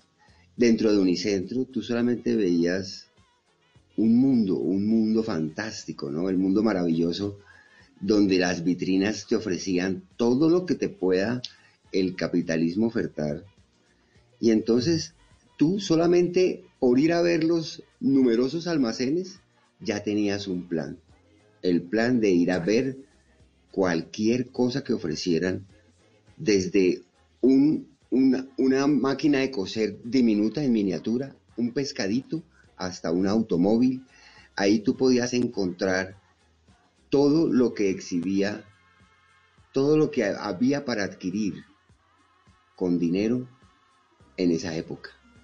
Y En eso esa era, época, principios de los años 80. sí, era una época que todos supimos que estaba salpicada por el narcotráfico, que estaba incipiente y estaba esta sociedad absolutamente sumergida en dólares y que rotaban por todas las manos. Eso era in- innegable. Y, y este, se, como dices tú, se convirtió en el templo del capitalismo. Esta fue la catedral, la primera y principal catedral al consumo. Permíteme decirlo de ese modo, ¿no? Claro, claro, así era, así era. Y en ese unicentro, en una salida para los em, que están fuera de, Bogotá, en la parte de atrás, el Unicentro Bogotá tiene la entrada principal, pero en la parte de atrás tiene la salida 6. Y había un lugar, y dentro de esos locales comerciales, había un lugar, un lugar que era el punto de encuentro de esa generación, de esos jóvenes bogotanos que no tenían eh, la consola de juegos en la casa. Yo me incluyo en ese grupo porque no había plata para comprar un Atari. Entonces nos tocaba ir a ese lugar. Hablemos de ese sitio, eh, Felipe. Mira, Mauricio, ahí fue donde se originó prácticamente, ese fue el caldo de cultivo de la pandilla de Unicentro, porque allí llegamos desde a finales del 79, cuando ese negocio eh, ingresaban hasta 150 y 200 personas allí apretujadas, unos jugando y otros mirando, y afuera había 300 o 250 muchachos más que, no, que no necesitaban entrar a Uniplay, ya habían jugado, solo se reunían allí en ese espacio porque no había más. Y las estadísticas dicen que en aquella época habíamos 50 muchachos menores de, de 18 años por cada cuatro adultos de 50. Ahora esa estadística está revertida. Y entonces éramos millares de muchachos y muchos de ellos eh, fuimos, tuvimos mucha permisividad en nuestras familias y podíamos hacer lo que nos viniera en gana. Y en Unicentro encontrar, un paraíso que poco a poco, de acuerdo a nuestras eh, necesidades, pues fueron transformándose los locales a los que ingresábamos. Entonces, la, primera convocatoria de nuestra generación fue el descreste de las maquinitas y el tratar de derrotar a los marcianos invasores del espacio. Y entonces esa era la aventura del día y que se convirtió prácticamente en una ludopatía. Como dices tú, no teníamos las capacidades económicas nuestras familias de clase media de adquirir todos un, un- un Atari, como dices tú, o en mi caso, la maquinita de marcianos, que era algo supremamente sofisticado. Y entonces mm, ingresábamos a, esas, a esos pequeños templos a gastarnos lo de las once y lo que pudiéramos retacar, como le denominamos en, esa época, a, pedir dinero, a, mendigar. Y eso está escrito en la novela eh, de cómo eh, de allí, de Uniplay, de ese local en el que no cabían más de 50 o 60 personas holgadamente, saltamos luego a las discotecas y a los bares en cuestión de un, un, un- un par de películas, como mencionabas tú, Fiebre de Sábado por la Noche y Gris Brillantina, que fue un poco posterior, pero que tenían elementos muy semejantes, que eran los que tú mencionaste, que era la convocatoria al baile y el enfrentamiento no solo en la pista, sino a trompadas y, y ese, ese, ese- esa maravilla, esa, esa fascinación por el automóvil y, y las mujeres, ¿cierto? Que, que iban casi que de la mano, ¿no? Ujú. Sí, el que tenía carro con- conquistaba eso. Y en, en este Uniplay, en este, en este Uniplay, claro, mucha plata de las once, porque ahorrábamos lo de las once, o la mesada que le daban a uno en, en- en- en la casa. Eh, y ahí nos, nos, nos petaqueamos porque nos decían las mamás, ustedes están tirando la plata, pero me a mí preguntarnos, pero usted qué ganó? Yo no, no ganó uno nada, porque pensaban que es que uno iba como a un bingo. No, allá no ganamos nada. Simplemente íbamos a jugar Space Invaders, a, a matar marcianitos, a jugar Pac-Man, a jugar Donkey Kong, que es como el, el, el antepasado de Mario Bros. y a jugar Phoenix, que eran unas aguilitas que abrían los huevos, y eso era dele horas enteras esperando turno y mirando cómo los otros se las arreglaban en esas maquinitas para, para, para pasar esos mundos de, un- de una pantalla a otra, de una pantalla a otra, pero además se necesitaba plata. Entonces también cuenta usted en su libro, eh, se llamaban Los Billes de Unicentro, de cómo se les ocurrió empezar a pedirle plata a la gente que estaba ahí haciendo compras y si veían al niño bien, como dicen en Barranquilla, al niño pupi, bien vestido, y empezaban ustedes a mentir, a decir, no, lo que pasa es que mm, se me perdió la billetera, no tengo para el taxi y el habladito bogotano gomelo. Entonces, claro, las señoras, ay, no, pobre muchacho, aquí está su plata. Y empezaron a retacar y se empezaron a dar cuenta ustedes de que podían eh, obtener plata afuera, en la calle, para poder jugar a las maquinitas y de pronto para irse de rumba. Y eso empezó a desencadenar un- una ruta hacia eh, los comportamientos no tan cercanos a la ley por parte de esos grupos que se empezaron a armar allá en Unicentro. Se empezaron a formar ese grupo y esos billes de Unicentro empezaron fue a volverse una pandilla. Así que vamos a oír esta canción que es de Michael Jackson, que es de la época, y vamos a saltar de pronto del disco a estos sonidos que los cuenta y los describe usted también muy bien en su libro, que era una producción de Quincy Jones, Michael Jackson, y ya en muy 1982-83 empezaba a sonar esto en todas partes.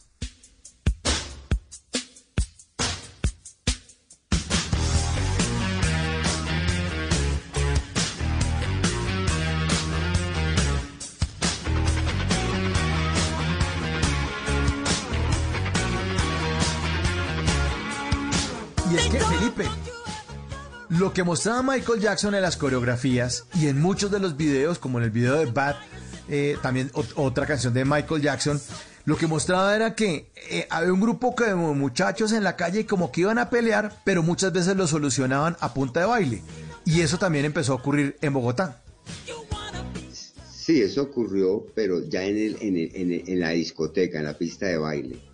No era como tan callejera la cosa como nos, que nos muestran que, que podía suceder en Norteamérica. Lo que, el baile que sí fue callejero definitivamente fue el break dance que empezó en- entonces a, a incursionar. Y estos muchachos que practicaban esta danza sí mm, se mostraban en la calle. En la 140 con 25 estaba la antigua carrera 25, que hoy es la carrera 13. Había una, todo un ritual allí y se reunían a sus horas, en su horario, en sus días, y eran centenares de muchachos viendo a los otros bailando literalmente sobre la cabeza. Así estaría nuestra generación para de cabeza, que hasta pararse de cabeza se convirtió en una danza. Y una danza eh, acrobática, eh, tú, tú tienes referencias de, de lo fantástico que es el, el break dance, ¿no? Claro, y me acuerdo- te quería Adelante, contar, Felipe, adelante. te, te Sí, que- señor. sí, te quería allí rem- rematar que nosotros eh, sí pudimos ver enfrentamiento de, de personalidades, ¿no?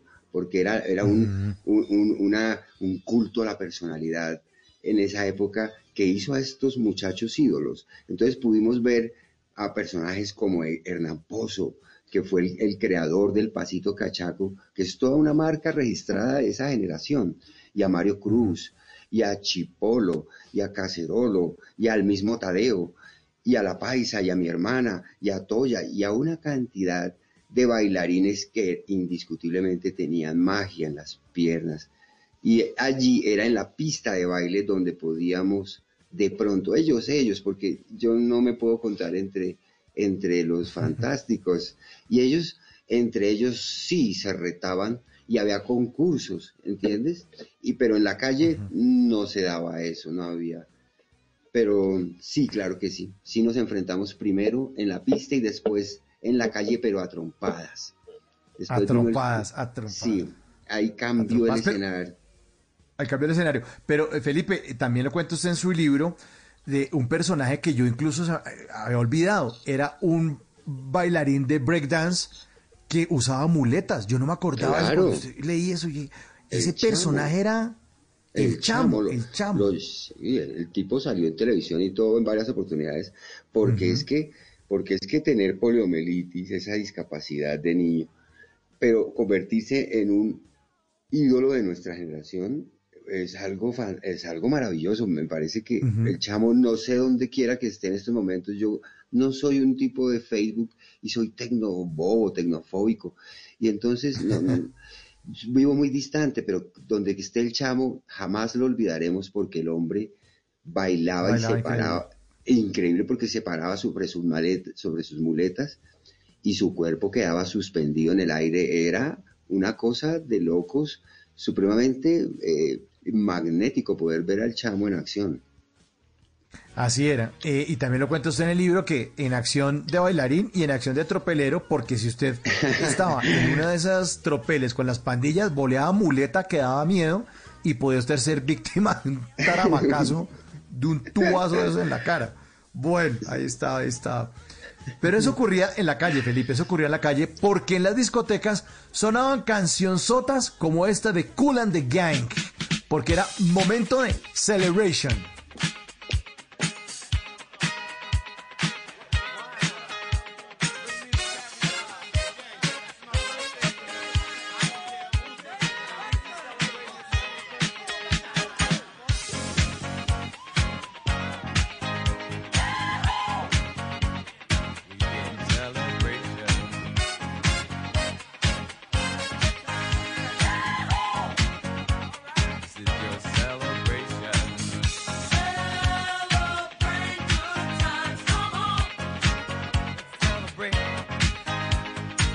Música disco con toda, de una de las mejores bandas del Rhythm and Blues, Cool and the Gang, eh, y que hace parte también de estas discotecas.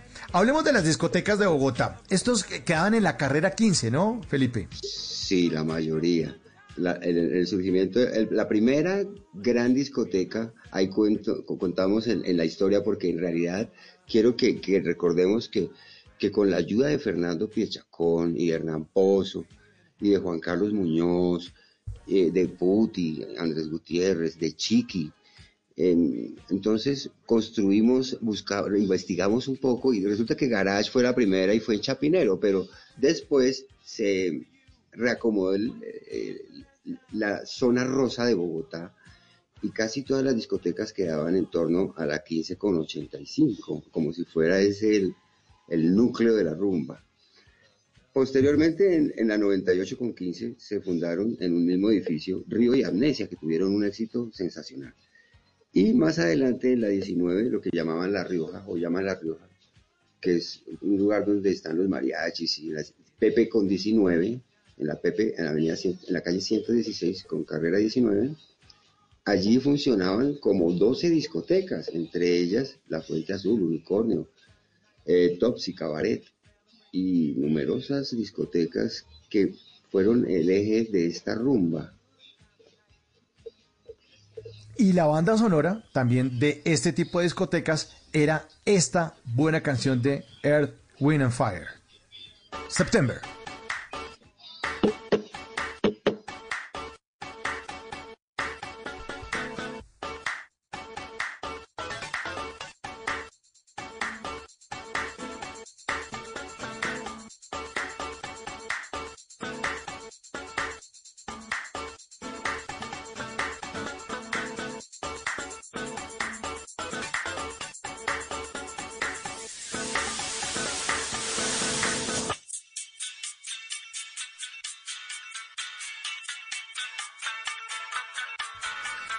Versión especial.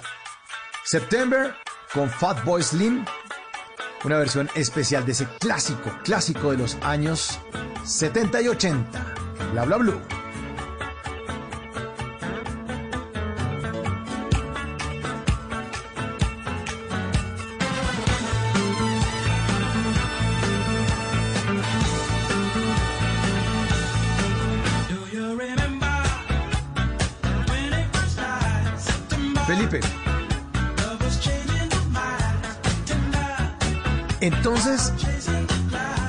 Un, un choque pasar entonces de unicentro, de estar jugando maquinitas como un niño, allá empezar a convertirse en un adolescente y empezar a ir a las discotecas donde hay una cantidad de, de elementos que para usted eran totalmente novedosos. ¿Qué sentía usted cuando entraba a esas discotecas?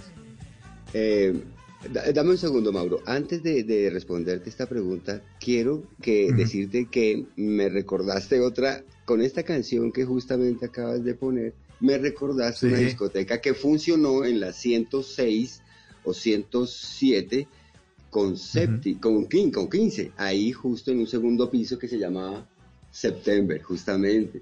Y también Ah, fue bueno. y entonces, bueno, ahora a la pregunta, eh, bueno, fíjate, el escenario cambió totalmente porque nosotros de las maquinitas y el cross, que también eh, visto su aparición el ciclocross, y nosotros llegábamos en bicicletas de cross a Unicentro, las parqueábamos atrás, y nos daban una ficha y luego salíamos con ellas. Ese escenario de- deportivo con el fútbol eh, y el atletismo, eh, la escalada al monte, porque esos cerros orientales siempre fueron nuestro reto más grande deportivamente hablando. Y practicábamos voleibol, baloncesto, de ese mundo lleno de deporte y sobre todo ciclocross, eh, se transformó luego en la danza. Pero la danza, a pesar de que salía uno sudando esas discotecas, y eso era un hervidero, hermano, inverosímil, mm, de todas maneras había algo turbio, y era que la luz, esa del sol tan radiante y hermosa, se transformó en esta luz del strober, y la gente fumaba cigarro, y eso de querer ser adulto y convertirse lo que, en, en ese modelo que nos presentaban las películas de Hollywood, mm, nos hizo transformarnos en unos adultos, entre comillas, mm, siendo aún niños. Y eso fue mm, catastrófico para muchos de nosotros, porque muchos de nosotros aún no hemos superado, con medio siglo de vida y más encima, taras y prejuicios y un montón de elementos que hacen que nuestro espíritu y nuestra mente continúe de alguna manera estropeados.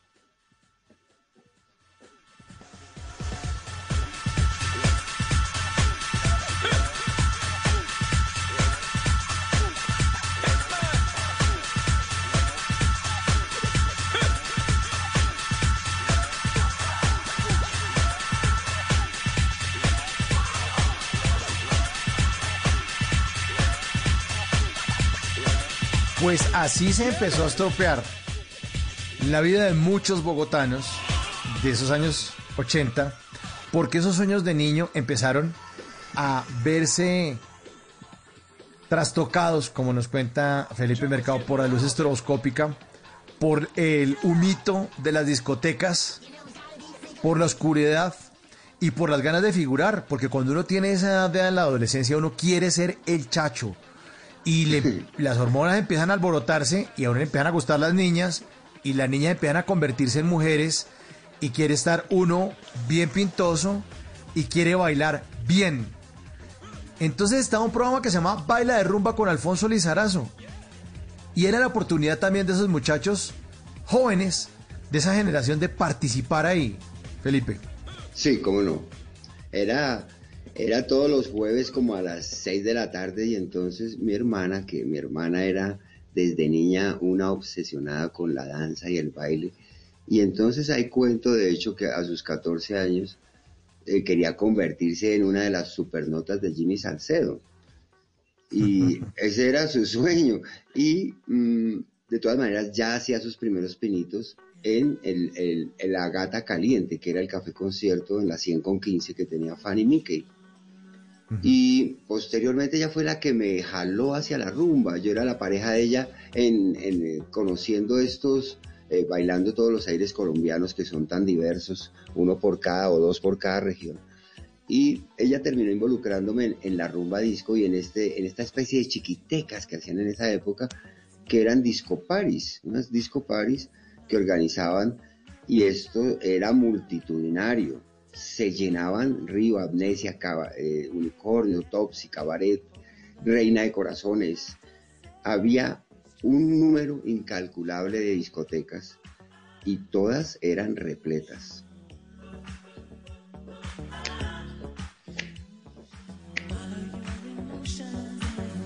Ya está en Illusion, como dice esta canción, pero eso solamente era una ilusión.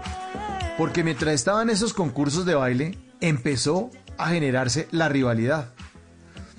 ¿Qué hace que una pandilla sea una pandilla, Felipe? Bueno, es una muy buena pregunta. En nuestro medio social, nuestro medio socioeconómico y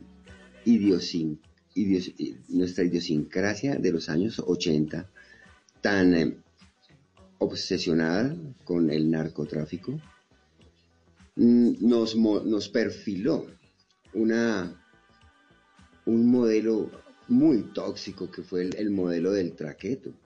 Entonces el, el narcotraficante para nosotros era el modelo a seguir. Nosotros queríamos era ser antes que cualquier senador de la República o un abogado o un médico.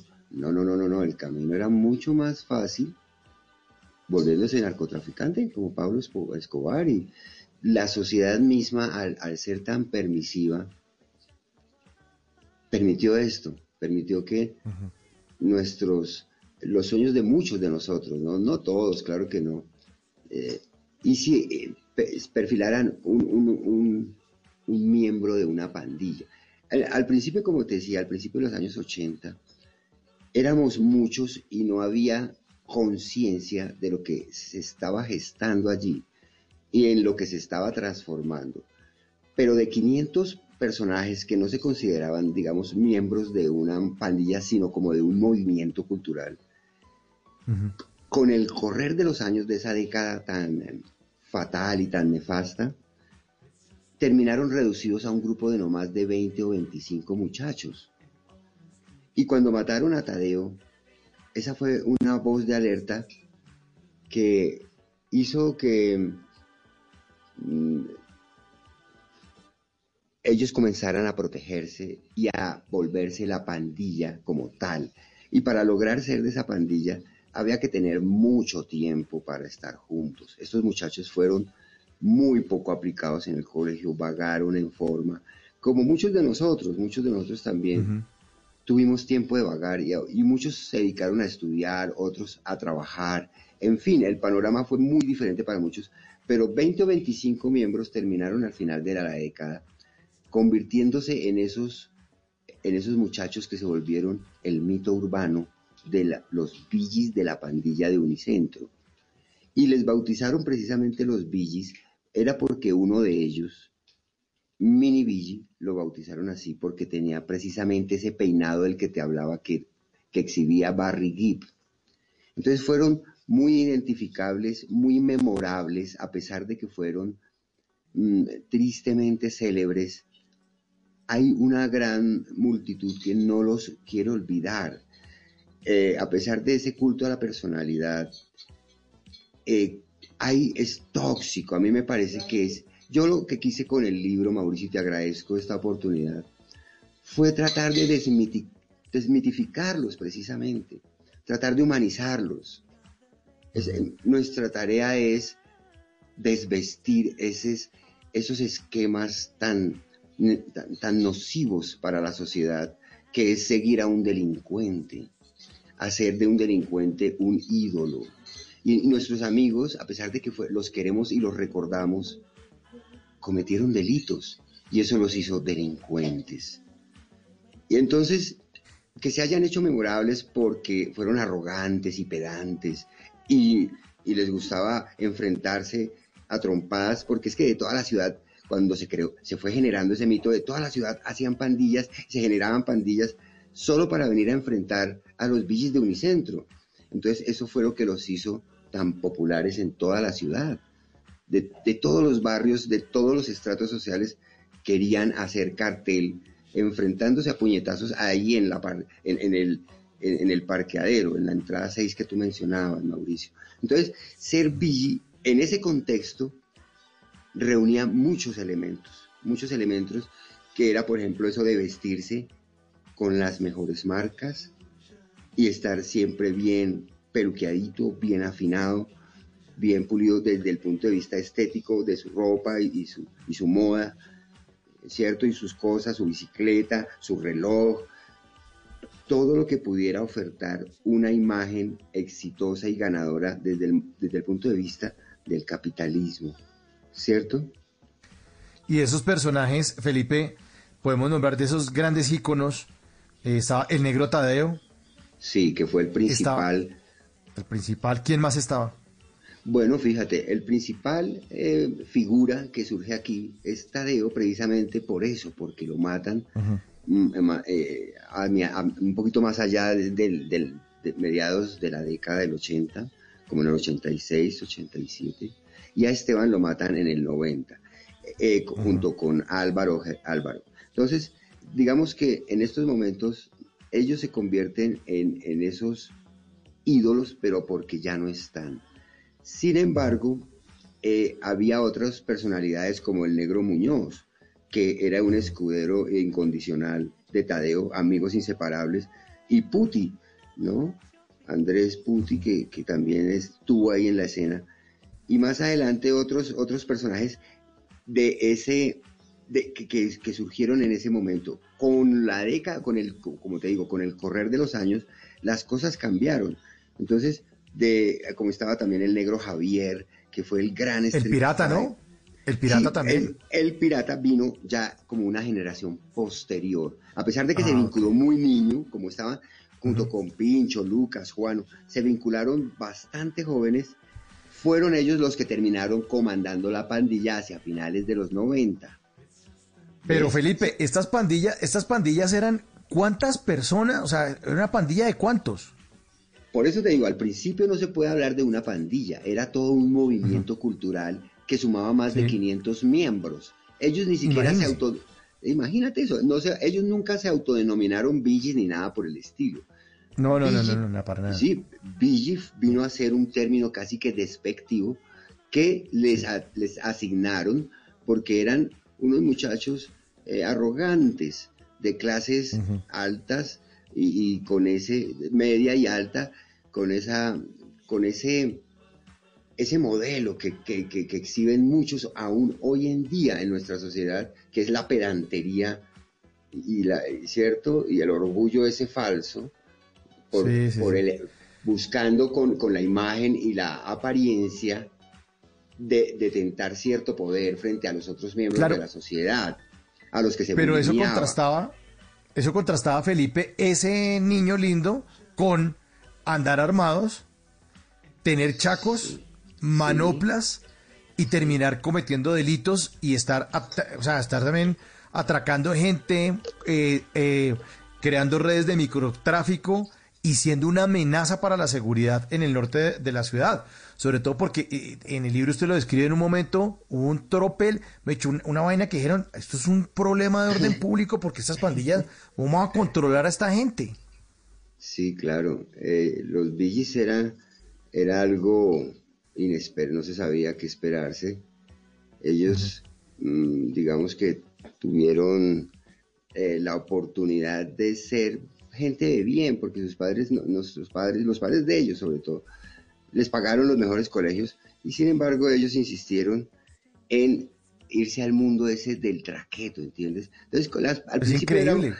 Sí, es increíble. Los muchachos eh, empezaron primero con la arrogancia y el ciclocross y la vaina y las peleas a puño limpio. Pero en la medida en que, como te dije, venían de otras partes de la ciudad, vinieron del sur, del occidente, ya muchachos con unas mañas más agresivas y traían puñales, la patecabra y el otro trajo chacos. Y entonces ellos dijeron, ve, ¿cómo así? Entonces nos vamos a dejar de estos que nosotros venimos a darnos trompadas, vamos a dejarnos darnos cuchillo, ¿no? También nosotros vamos a comprar nuestras patecabras y así nuestros chacos, nuestros bates y las peleas comenzaron fue a escalarse. engrandecerse, a escalarse, Claro. hasta el punto Uf. en que ya viste que mi papá tiene fierro y el mío también, entonces vamos Sí. es a darnos bala. Y terminaron sus vidas precisamente así. Unos en el cementerio violentamente, sin, sin una causa justa, sin una causa visiblemente, o sea, no hay causa para la muerte violenta. Este país Para nos, nada. Hace hasta co- nos hace contemplar hasta esa locura, ¿no? Como te dije... 11.48, sí señor. Aquí está la, la chica material, también de esa época, Madonna. Sí, claro.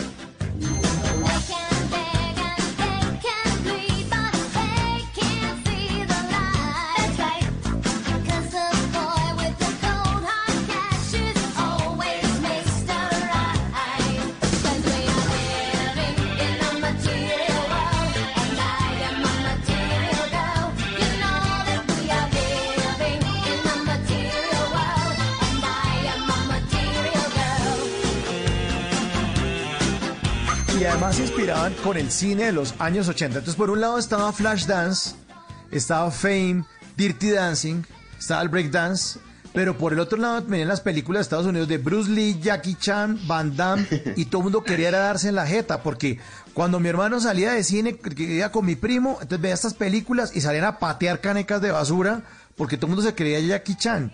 Era, era increíble como uno de joven empieza a imitar este tipo de modelos pero además que ya es una cosa que es más grave, lo, lo- narra usted que en, en su libro se llamaban Los Billes de Unicentro, es que ya el consumo de sustancias ya empezó a escalar y esto se volvió tema de consumo de eh, cocaína, bazuco, todo tipo de trago y lo que venga porque nos queremos tragar el mundo. Sí, claro, eso era, eh, ese era el modelo que nos ofertaba ser adulto, ¿no? Ser adulto era consumir lo que fuera, sobre todo cigarrillo y licor, esa era la herencia de nuestros padres, pero como hace su irrupción la cocaína y eh, la base de coca y sus derivados, y, y viene las pepas y el diazepam y todas estas cosas, los hongos alucinógenos, o sea, era una gama amplia. Nosotros terminamos probándolo todo, ¿cierto? Y era porque teníamos un pensamiento adictivo. Me gustaría referirles, referirte a tu público y a nuestro público en este momento a un autor llamado Abraham Tversky, un, tipo que tiene un libro llamado El pensamiento adictivo, que es muy sabio en torno al origen de nuestras adicciones. Y fíjate que este asunto de la violencia y la influencia de las películas confeccionadas en Hollywood en nuestro comportamiento, en la influencia tan definitiva en nuestras actitudes, era parte de mi tesis de grado, que fue el origen de esta historia, Mauricio. Mira, nosotros, yo al principio solamente recogí unos testimonios, eh, un poco mm, influenciado por mi papá, con quien, con quien era literato y un profesor de literatura, con quien exploramos mucho la tradición oral del Caribe. A mí me quedó gustando eso de coger testimonios orales y para soportar mis argumentos de que estábamos demasiado influenciados en mi tesis de grado de periodista de la Central del 93, pues yo planteé, planteé que, planteé que eh, era, era muy, muy, muy clara la influencia negativa que había tenido sobre nosotros el cine hecho en Hollywood de esa época, porque nos mandó a pelear, pero también hay que recordar que fue muy lindo el principio y el baile nos convocó y esas películas que mencionaste también hicieron allí su, su hicieron su impacto. Entonces, eh, fue algo hermoso y lo que fue turbio no, no nunca terminará de opacar el brillo tan sorprendente que, que nos oferta esa, ese, ese momento de la historia de nuestro país, que nos cogió a nosotros en esa época, Mauricio, y que nos lleva a esa nostalgia tan, tan bonita, ¿no? Tan, tan hermosa que nos, que nos, nos reduce, a mí por lo menos me reduce.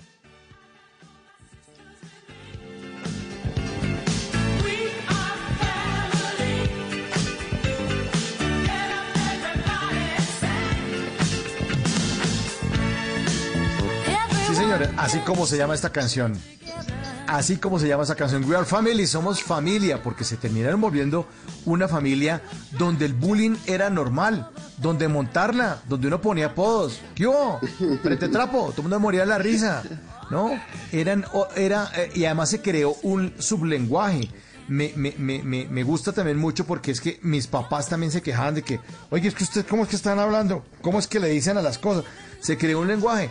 Eh, eh, eh, el, el tema de ponerse trucha, estar abeja, ¿no? O, o- o- o estar mosca, que era estar alerta.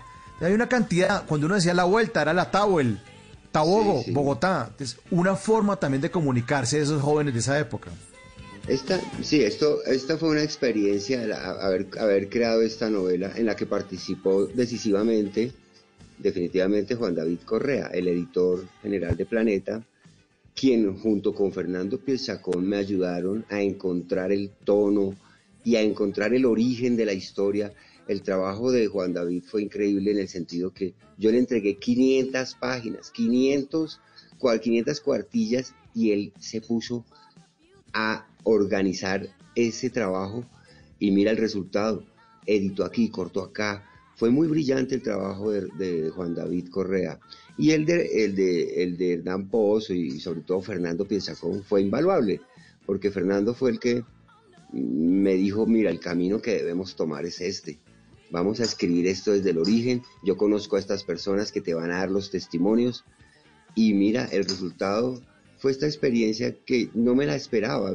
Mi hermano Jairo Ernesto Mochis, a quien tú conoces, creo, él fue, sí, él sí. fue, él, fue él el que tuvo la idea en 2012 de publicar la pelea del Helvecia, el tropel del Helvecia que yo titulé La masacre del Helvecia, porque el negro Javier despedazó a cinco de mis amigos en cuestión de minutos y vimos una de las peleas más arrolladoras de esa época. Eso fue en, diciembre del, del 84 y a partir de la publicación en Facebook de ese pequeño pasaje, que no, que no era más de 10 paginitas, pues se, se desarrolló todo esto. En ese entonces Juan David me leyó y no era pues el personaje tan relevante en quien se ha convertido hoy en día. Y me ha dicho, me contactó por Facebook y me dijo, mira Felo, ¿por qué no hacemos una novela de esto? Con ficción, con todo lo que tú quieras. Y yo le metí ficción, hermano, la que pude y, y realidad deformada la que Dios me dio la oportunidad de meterle. Entonces, Pues qué eh, maravilla, sí. te agradezco tanto, Mauricio, esta invitación. Ha sido fantástico hablar contigo. Y recordarte que, mira, yo no, te, no me lo propuse, te aseguro que no era mi propósito este, el resultado de esto, pero uno no puede hacer nada diferente a hacerle caso a Dios. Él como que comanda la cosa y tú, si le haces caso, hay unos resultados que salen, se salen de tus manos, pero de todas maneras es, es, un, es tu aporte y estos, estos amigos que me han acompañado en esto, lo que vieron fue eso. Esto no es, un, esto no es una empresa con ánimo de lucro, sino es, es la suma, lo que acabas de poner. Somos una familia y, lo que te tratamos es de dejar un, legado a, a, a las generaciones que vienen sin vender nuestra conciencia ante ningún bando. Nosotros no somos defensores de nadie, de nosotros mismos, de, de nuestra dignidad de pronto con nuestros actos de hoy en día. Pero el pasado no podemos borrarlo y no podemos maquillarlo.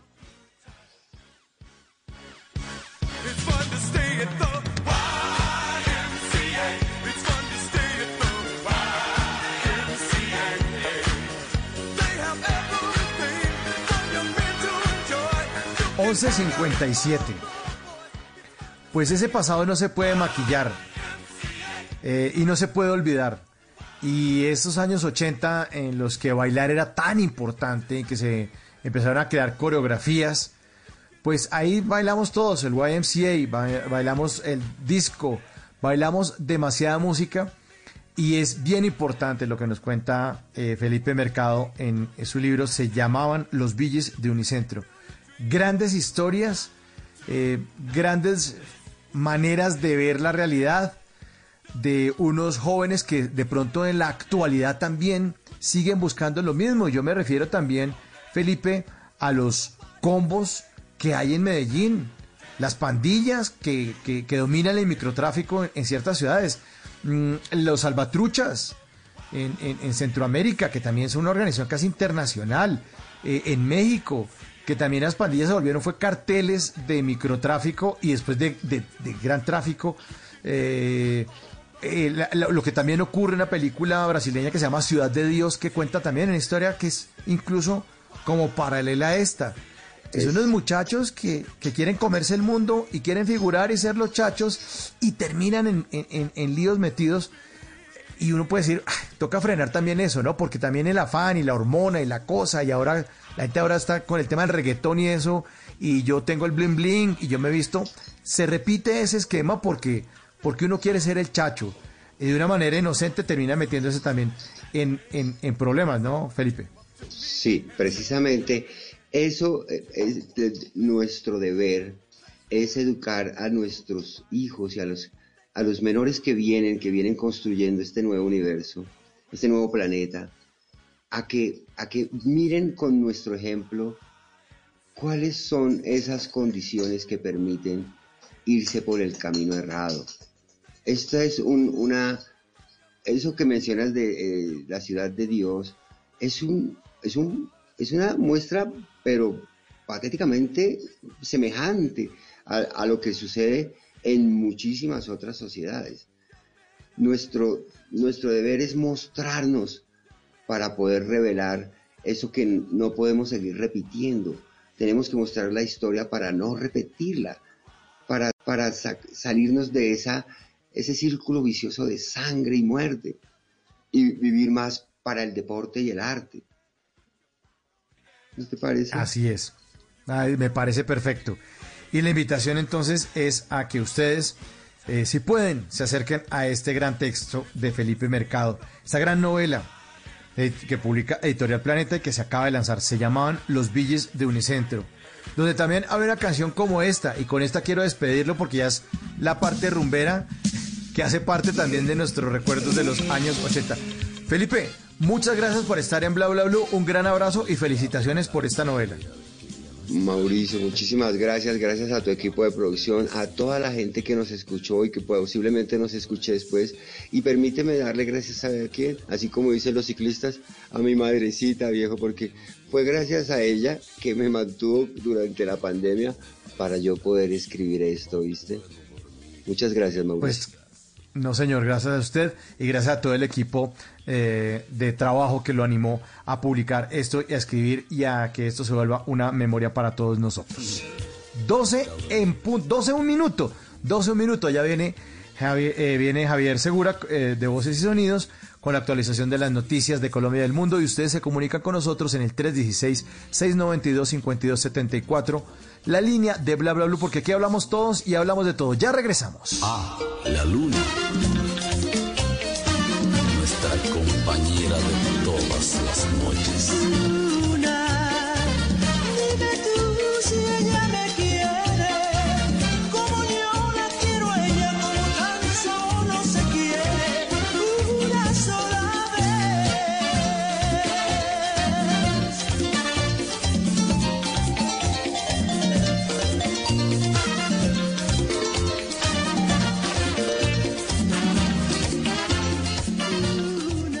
En las noches la única que no se cansa es la lengua. Por eso, de lunes a jueves a las 10 de la noche empieza Bla Bla Blue con invitados de lujo. Le saluda la chilindrina. Soy Bonnie Cepeda. habla Michelle Brown. Yo soy Liz Pereira. Checo Acosta, el príncipe del carnaval. Soy Claudia Bamón. Los saluda Alfredo de la Fe. Yo soy María. Con buena música, con historias que merecen ser contadas, con expertos en esos temas que desde nuestra casa tanto nos inquietan y con las llamadas de los oyentes que quieran hacer parte de este espacio de conversaciones para gente despierta. Bla bla blue. De 10 de la noche a 1 de la mañana. Bla bla blue. Porque ahora te escuchamos en la radio. Voces y sonidos de Colombia y el mundo. En Blue Radio y bluradio.com. Porque la verdad es de todos. Ya son las 12 de la noche y dos minutos y esta es una actualización de las noticias más importantes de Colombia y el mundo en Blue Radio. Se volvió viral en las redes sociales un video en el que se ve como un operario de una empresa de gas domiciliario frustra el atraco lanzándole una de las pipetas de gas en la cabeza al presunto ladrón. La historia la tiene Dalia Orozco. Una cámara de seguridad del sector industrial del barrio Ternera, en el suroriente de Cartagena, captó el momento en el que un operario de una empresa transportadora de gas domiciliario impide el asalto de sus compañeros de trabajo. Desde la parte trasera del vehículo transportador, el hombre, al percatarse de la presencia de los asaltantes, lanza una pipeta de gas a uno de los ladrones, quien ante el golpe pierde el equilibrio, cae al suelo y como puede logra reponerse y sale corriendo. La policía de Cartagena informó que Carlos Andrés Zúñiga o alias Candela, como fue identificado identificado el asaltante, fue capturado luego de que una turba intentara lincharlo. Mayor Gustavo Bueno, comandante de la estación de la Virgen y Turística de Cartagena. Es abandonada por su cómplice, quien emprende la huida en motocicleta y la comunidad empieza a perseguirlo y de esa manera con llamado de auxilio la Policía Nacional logra la captura en flagrancia. Alias Candela se encontraba cobijado con detención domiciliaria precisamente por hurto. 12 de la noche y 4 minutos en el departamento de Antioquia, excombatientes de las FARC se reunieron con víctimas del conflicto armado y les pidieron perdón, reafirmaron su compromiso con la paz y dijeron que no volverán a empuñar un arma. Susana Paneso. En un encuentro de la Comisión de la Verdad en el municipio de Sonsón, Antioquia, excombatientes de las FARC pidieron perdón y reconocieron secuestros, tomas guerrilleras como la del municipio de Nariño en 1999 y reclutamientos y desapariciones de menores en el páramo del oriente antioqueño, principalmente en el municipio de Argelia. Pastor Álape es el representante del partido FARC en Antioquia. Le decimos a las víctimas que dejó nuestro accionar en estas tierras de tanta esperanza que nuestro compromiso con la paz es indeclinable, que jamás volveremos a usar las armas para defender nuestros ideales políticos. Según el registro único de víctimas en los municipios de Abejorral, Argelia, Sonsón y Nariño, hay reportadas 84.261 víctimas de diferentes grupos armados. 12 de la noche y 5 minutos. En el terminal de transportes de Pereira se van a aumentar las medidas de bioseguridad para evitar contagios de COVID-19 ante el aumento de pasajeros para las fiestas de fin de año. Freddy Gómez. Héctor Fabio Artunduaga, gerente del terminal de transportes de Pereira, explica las medidas de bioseguridad que se van a implementar en diciembre ante el aumento de pasajeros. Se espera cerca de un aumento superior al 25% en cuanto a tamizajes, en cuanto a las desinfecciones, los pisos, de baño, manteniendo pues el tamizaje en la entrada, en el momento de abordaje los carros se está haciendo tamizaje. Desde Pereira el aumento de pasajeros se espera para las rutas al Chocó, al centro del país y a la costa atlántica. 12 de la noche y 6 minutos, Villa de Leyva no abrirá el telón del Festival de Luces tras el decreto presidencial donde se restringe eventos donde se presenten aglomeración de personas. Jairo Niño. Uno de los eventos más esperados por los colombianos no se desarrollará en el 2020. Se trata del tradicional Festival de Luces de Villa de Leyva, que congrega a miles de personas para ver las formas y colores de los mejores polvoreros del país. En Blue Radio, Javier Castellanos, alcalde del municipio. Al decreto 1550 del señor presidente, donde pues obviamente recalca y hace énfasis en que seguimos todavía con gran afectación en el país y que se deben evitar las aglomeraciones de personas. Tener entendido que el Festival de Luces es uno de los eventos más masivos de mayor concurrencia en nuestro municipio, que podemos estar hablando de más de 20 mil personas en nuestro municipio, en nuestra plaza principal, tomamos la decisión de cancelar esta actividad. El evento que se realiza todos los 7 de diciembre de cada año tendrá por esta ocasión ausencia en esta población boyacense. Además se anunció la cancelación de la tradicional fiesta de fin de año. 12 de la noche y 6 minutos, sociedades médicas alrededor del mundo le piden a las farmacéuticas productoras de la vacuna contra el coronavirus que renuncien a los derechos de propiedad intelectual para poder incrementar su producción. Eh, Juan David Ríos. El pedido lo hace también la organización Médicos Sin Fronteras, que pide a los gobiernos a que apoyen la solicitud presentada por India y Sudáfrica para renunciar a ciertos derechos de propiedad intelectual mientras dure la pandemia de COVID-19. Esta ya está siendo discutida en la Organización Mundial del Comercio. La exención de propiedad intelectual permitiría a todos los países no otorgar ni hacer cumplir las patentes y otras medidas de propiedad intelectual en medicamentos, vacunas, pruebas de diagnóstico y otras tecnologías para COVID-19 mientras dure la pandemia. Noticias contra reloj en Blue Radio. Y cuando ya son las 12 de la noche y 7 minutos, la noticia en desarrollo, un sismo de magnitud 4.8 se registró en el distrito de Chilca, al sur de Lima, informó el Instituto Geofísico del Perú en sus redes sociales. De acuerdo con ese organismo, el epicentro de este movimiento telúrico se ubicó a 73 kilómetros al suroeste de Chilca y tuvo una profundidad de 32 kilómetros. La cifra, según el DANE, en el total nacional de las mujeres que no votaron en las pasadas elecciones presidenciales, el 40,8% declararon no haberlo hecho por desinterés y el 8% de ellas reportaron tener dificultades de acceso a los puestos de votación. Y seguimos atentos porque el Partido Conservador respaldó la candidatura de los aspirantes de la magistratura del Consejo Superior de la Judicatura, Victoria Costa, Juan Carlos Granados, Mauricio Fernando Rodríguez, Diana Vélez, Alfonso Cajeado, Carlos Arturo Ramírez y Julio Andrés San Pedro. La ampliación de estas y otras noticias en blurradio.com y en Twitter en arroba blurradioco. Continúen disfrutando de Bla Bla Blue, conversaciones para gente despierta.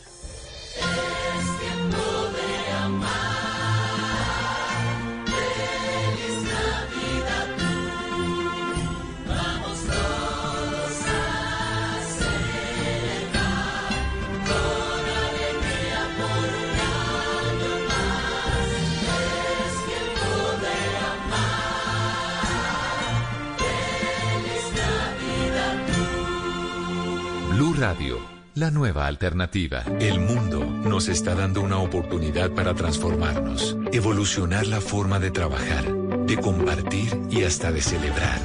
Con valentía enfrentaremos la realidad de una forma diferente, porque transformarse es la nueva alternativa.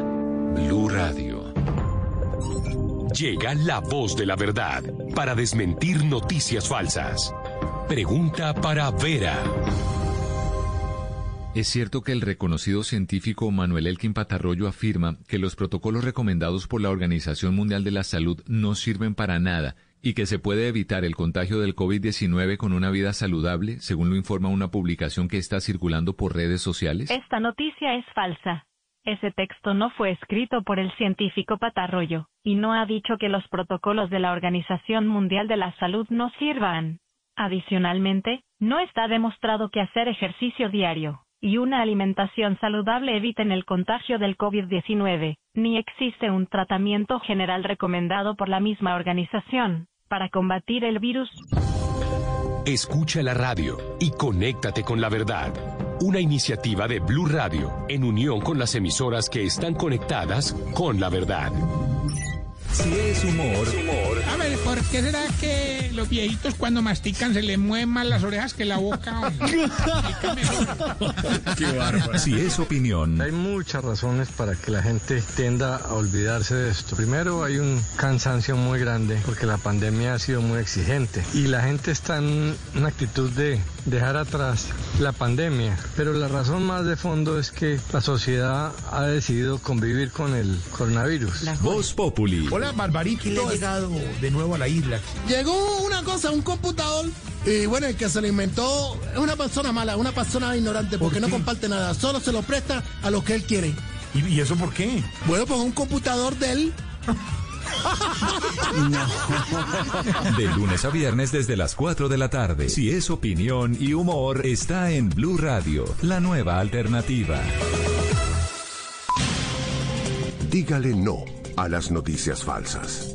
Evite los medios anónimos e irresponsables.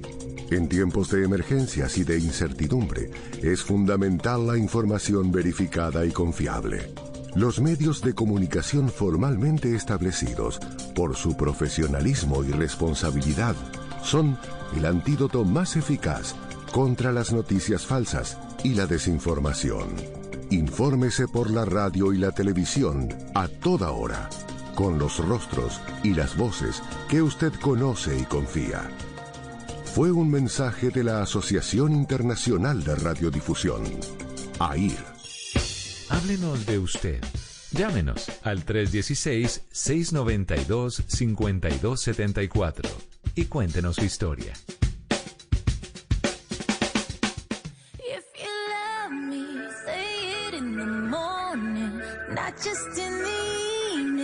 Only when you want my body, want my body. Sweet little white lies, your sweet little white lies leave a bad taste in my mouth. Your taste in my mouth. Queen in the nighttime, black dress with the white wine, mess it up, watch it fall down. When you watch it fall down. You tell me I'm a real one, I'm the right one, but only when you're on one. You tell me that you need me, you wanna see me, but only when you want some,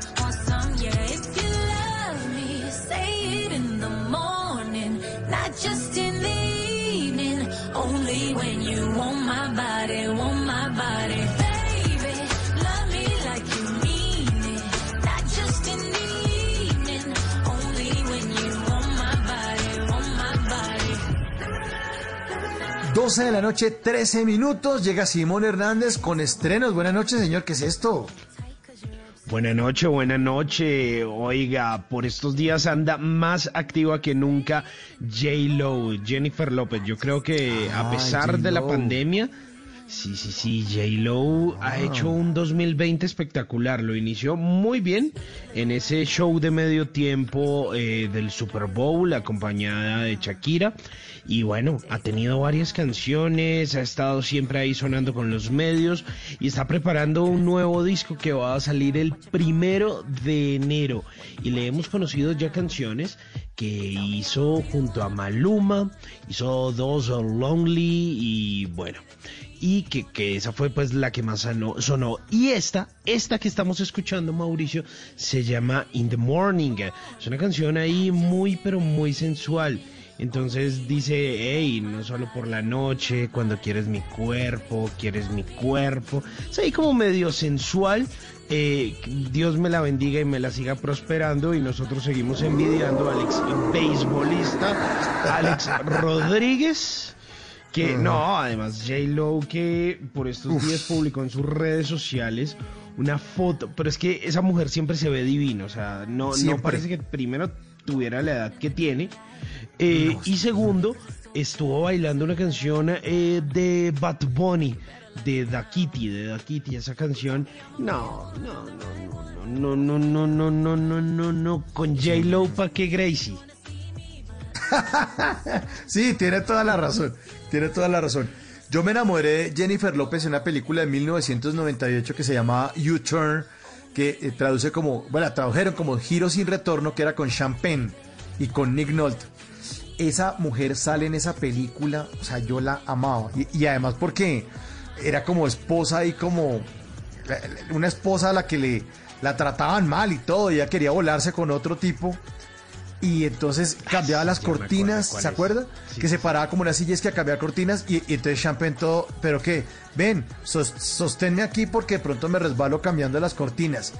Y le muestran ese derrier, como dicen en el reinado, a, a Jennifer López. No, no, no, no, no. Yo ahí empecé a sintonizarme yo, oiga, la Jenny, la Jenny. Claro, y después empezó a sacar muchas canciones, ya venía haciendo muchas cosas, pero como que yo no la había metido en el radar, si no fuera por esa película, y me parece hermosa, y he visto documentales, Simón y oyentes, de Jennifer López, documentales no, documental, un documental, uno solo de Jennifer López, qué forma de camellarla esa vieja, qué Es una dura. Es una dura. Pero Pero no. además líder, está mandando a todo el mundo que "Oh, esto es así, así, así, vamos a ensayar, las luces me gustan así, todo el mundo se me disciplina, que hubo tan, hasta, hasta para ser mamá al tiempo y todo. Eh, en ese momento, si estamos hablando del mismo documental, eh, estaba, estaba con Mark Anthony. Y, ¿Sí? y bueno, Sí, creo y, que sí. y con los hijos, incluso sale Cristiano Ronaldo, si no estoy mal. Ah, no, no me acuerdo. No, De ese, de, ese, de ese cocao gente no me acuerdo. Me acuerdo, no, me acuerdo es que sale la mamá, que la mamá la acompañaba a las giras. O de pronto es que no me acuerdo. De pronto es el mismo documental, pero me acuerdo que la mamá la acompañaba a las giras. Que, oiga, y esa vieja es de una disciplina y a todo el mundo ponía, no, a ensayar, la coreografía, así no, otra vez, vamos, no me gusta esto, todos los detalles, esa luz ahí no, cuidado, estamos descuidando, ese vestuario, no, no, qué forma de trabajar el de Jennifer López. Es, es increíble la forma de trabajar de Jennifer López, es, es, es admirable, es admirable, es talentosa, pero es que el talento no aguanta, tiene que darle uno muy duro porque el talento a veces no es suficiente. No, es que esta vieja fue disciplinada. Es que mire que desde los inicios de la carrera de ella eh, siempre fue como, listo, vivo en el Bronx, eh, me toca ir a trabajar hasta eh, Manhattan y estudiar eh, en Queens, hágale, de una, ¿qué hubo? Hágale, todos los días. Y, De un y lado me a toca otro, sí. trabajar para, para poderme pagar mis estudios, listo. No, es que eh, me tocó ir a hacer una gira. eh, bueno, por fortuna me salió una gira con los New Kids on the Block. No, pero es que casi no le podemos pagar, le pagamos poquito. Hágale, tranquilo que yo con eso me doy a conocer. Y hágale, y hágale, y hágale. Y ahí siguió y bueno. Oiga, y, y en ese año 97, en esa película que usted nombra con Champagne, en ese, en ese año yo creo que fue que ella reventó porque aquí estoy buscando y en el 97 también salió la película de, de Selena, que ella protagonizó. Ah, no. Ya, bueno, sí, la de Selena no la vi. La de Selena no la vi, pero, pero me acuerdo de esta. Pero no, pero esta es del 98, creo que la que le digo, la de Giro sin retorno. O de pronto ¿Sí? es del 97, pero aquí llegó tarde. Es que en los años 90 todavía ah, no se hacían estrenos mundiales. Eso de lanzar El Hombre Araña 5, estreno mundial en todos los teatros, que es lo que o sea, bueno, se hacía antes de la pandemia. Eso es como medio nuevo. Pero esa película yo la vi en el 98, me acuerdo. Esa película es bacanísima. Sí, si pueden verla los queridos oyentes, búsquela. Se llama Giro sin retorno. Jennifer López, así la buscan. Ahí debe estar en alguna plataforma. O, yo no sé si estará en YouTube, no sé si la puedan ver ahí. Pero la película es muy, muy chévere, muy chévere. Giro sin retorno. Bueno, 12.19. Oiga, está buena la canción. Nos desviamos. In the Morning, Jennifer López. En el 316-692-5274, nuestros oyentes siguen haciendo parte de estas conversaciones para gente despierta. Mandan mensajes de texto. Mensajes de texto. Simon. Oiga, sí señor, varios, varios mensajitos ahí al 316-692-5274.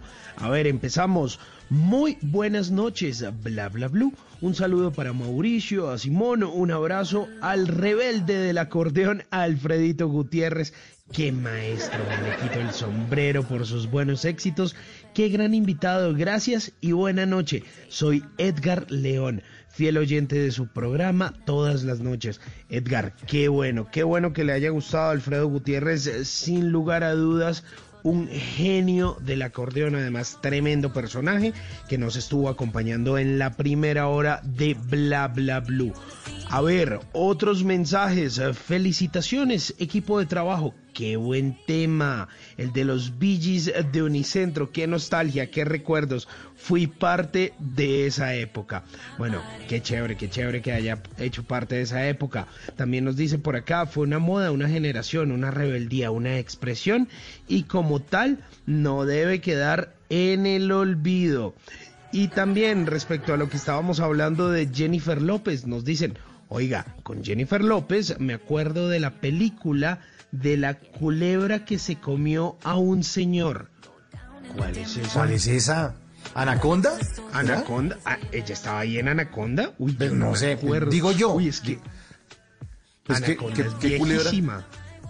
Sí, pero o sea, que está Jennifer López, no creo. Anaconda. Película O sería alguien que está. ¿Sí? O búsquela ahí. A ver, o sería que. película que- Anaconda del 97, Jennifer López. Sí, señor. Bien, no, no, no, risas, no. Aplausos para nuestro oyente. Gracias por el Pues. aporte. Yo Oiga, era, era como un buen año para Jennifer López. 97 Sí, y le 98. fue bien. Estaba, pero Bien. facturando duro. Le fue bien.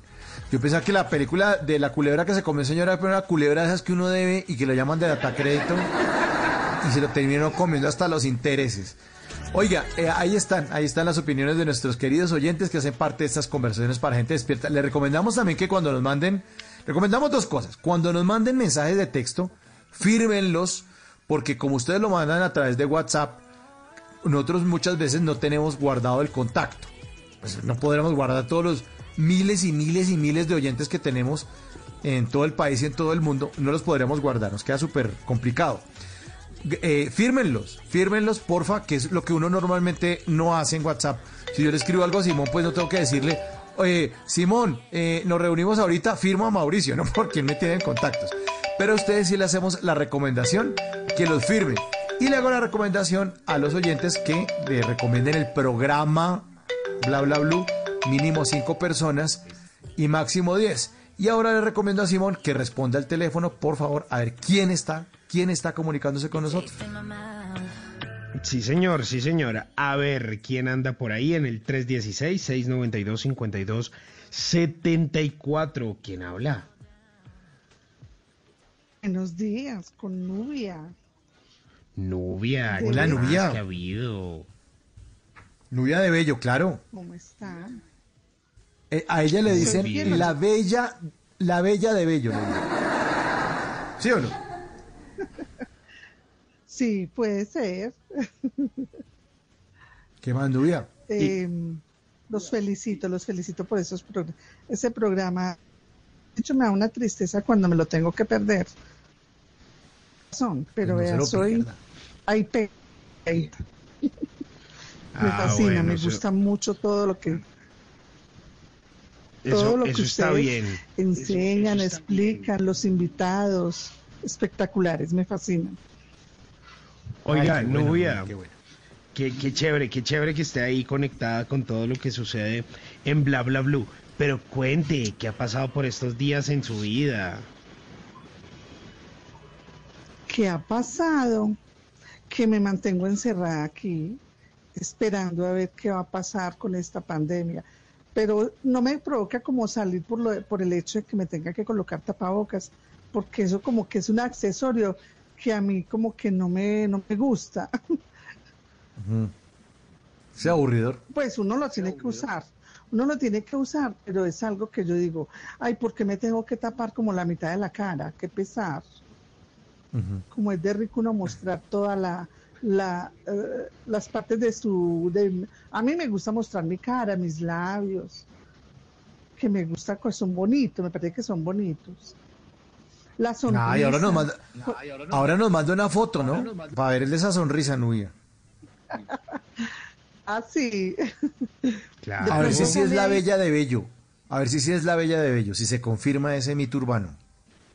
podría ser una de las bellas porque acá hay muchas niñas muy bonitas yo ya estoy ya de es edad cierto. pero sí hay muchas hay muchas niñas muy bonitas por acá Eso es cierto. Eso es cierto. Eso es cierto. Bueno. ¿y, y qué? Nubia, Nubia, y entonces, y entonces eh, nos decía que hay, que muy aburrida, que no puede mostrar su sonrisa, pero entonces que no, no, no está saliendo casi a la calle, se la pasa encerradita en la casa. me la paso muy encerrada. O sea, a ver, salgo cuando exclusivamente necesite salir, que pueden ser una vez a la semana. Una vez, una sola vez a la semana, o quizás a la que Ok, y que, y que, y a, y a qué sale Nubia cuando, cuando tiene que salir. Bueno, a ver, cuando he salido es porque tenga que ir por medicamentos, pues como en la EPS, en la EPS. Eh, Y de pronto algún mercadito especial, algo para el supermercado, no más. Ah, no, y se las pasado, vueltas pero juntas, o sea, juiciosa. si tengo, si tengo varias cosas que hacer, aprovecho y lo hago todo de una vez. Claro, para ponerse a lolear ahí con... No, no, es que es aburridor. Y yo también la entiendo, Nubia, porque yo he estado encerradísimo en mi casa. Desde el 16 de marzo estoy aquí y solamente salgo a, hacer mercado y cuando es estrictamente necesario, o sea, cuando la, no- la, la nevera ya está como para arrendar, ahí voy y compro cosas. Pues ya está así como desocupada, como si la fuera a arrendar. Ahí sí voy y compro cosas. Y me pasa lo mismo, Nubia, que yo no me acostumbro ta- al tapabocas. Como lo he usado tan poquito, estoy muy, muy desacostumbrado a eso. Me parece que me asfixia y todo. Trato de hacer mercado cuando salgo, de hacerlo muy rápido porque es que el... Y además que a uno no le entiendan. No, no, no, no, me parece mamoncísimo. Da calor, y como que es una vaina muy duro. muy duro y como que uno le coge un mal aliento con eso. No, tan horrible. Sí, yo, yo también, Pues yo prefiero estar guardado en la casa. mismo. Sí, el aliento de uno mismo, sí. Y guardadito en la casa, como dice Simón. Sí, sí, sí. Sí, así es, así es, así nos toca. Pues de verdad que es preferible. Vea, yo con una sola salida que tuve, ah, nada más para ir por la medicina, esa salida me salió muy cara porque yo llegué muy enferma. Ese día yo llegué con mucho dolor de cabeza, con muchos síntomas como de COVID y estuve muy enferma, muy enferma. Probablemente me dio COVID, proba- probablemente no, porque yo de hecho ni siquiera fui a la EPS, pero me estuve aquí solita, guardadita. Estuve muy enferma, lo único que no me dio fue fiebre. ¿Y qué le dio? ¿Y cuáles eran los síntomas? Ve, a mí me dio un dolor de cabeza muy fuerte que parecía migraña. Me dio vértigo, mucho vértigo. me dio muchas ganas de trasbocar, me dio diarrea, me dio... Lo único que no me dio fue fiebre, pero me dio...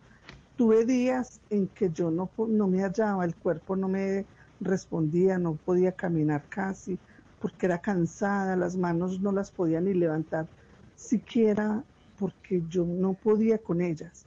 Quería estar era acostada, acostada, y me acostaba y sentía que como que eh, no me no, no respiraba bien y me dolía mucho la espalda. Uy, pero eso está grave. Y después Nubia, ¿por- Sí, porque y lo- los, los síntomas, que- que no. los sín- sí, que- pero los síntomas, perdón que la interrumpa, los síntomas del COVID, hasta donde yo tenía entendido, era solamente la tos esa seca y la fiebre. Pero usted la atacó, la cogió como por otro lado, ¿no? a mí no me dio tos de nada, no me dio nada de tos y no me dio fiebre, pues la fiebre era muy era muy suavecita y como por dentro. Y después me vine a dar cuenta, pues uno no cae en cuenta ahí mismo, pero después me vine a dar cuenta que no tuve, tuve por un di- por dos días más o menos eh, falta de olfato y falta de, y no me sabía las cosas a nada. No me provocaba de todas maneras comer. A mí no me provocaba comer nada, nada. Yo iba a comer algo y a mí mu- salía como que una mano de la boca para decir, no me meta eso a la boca.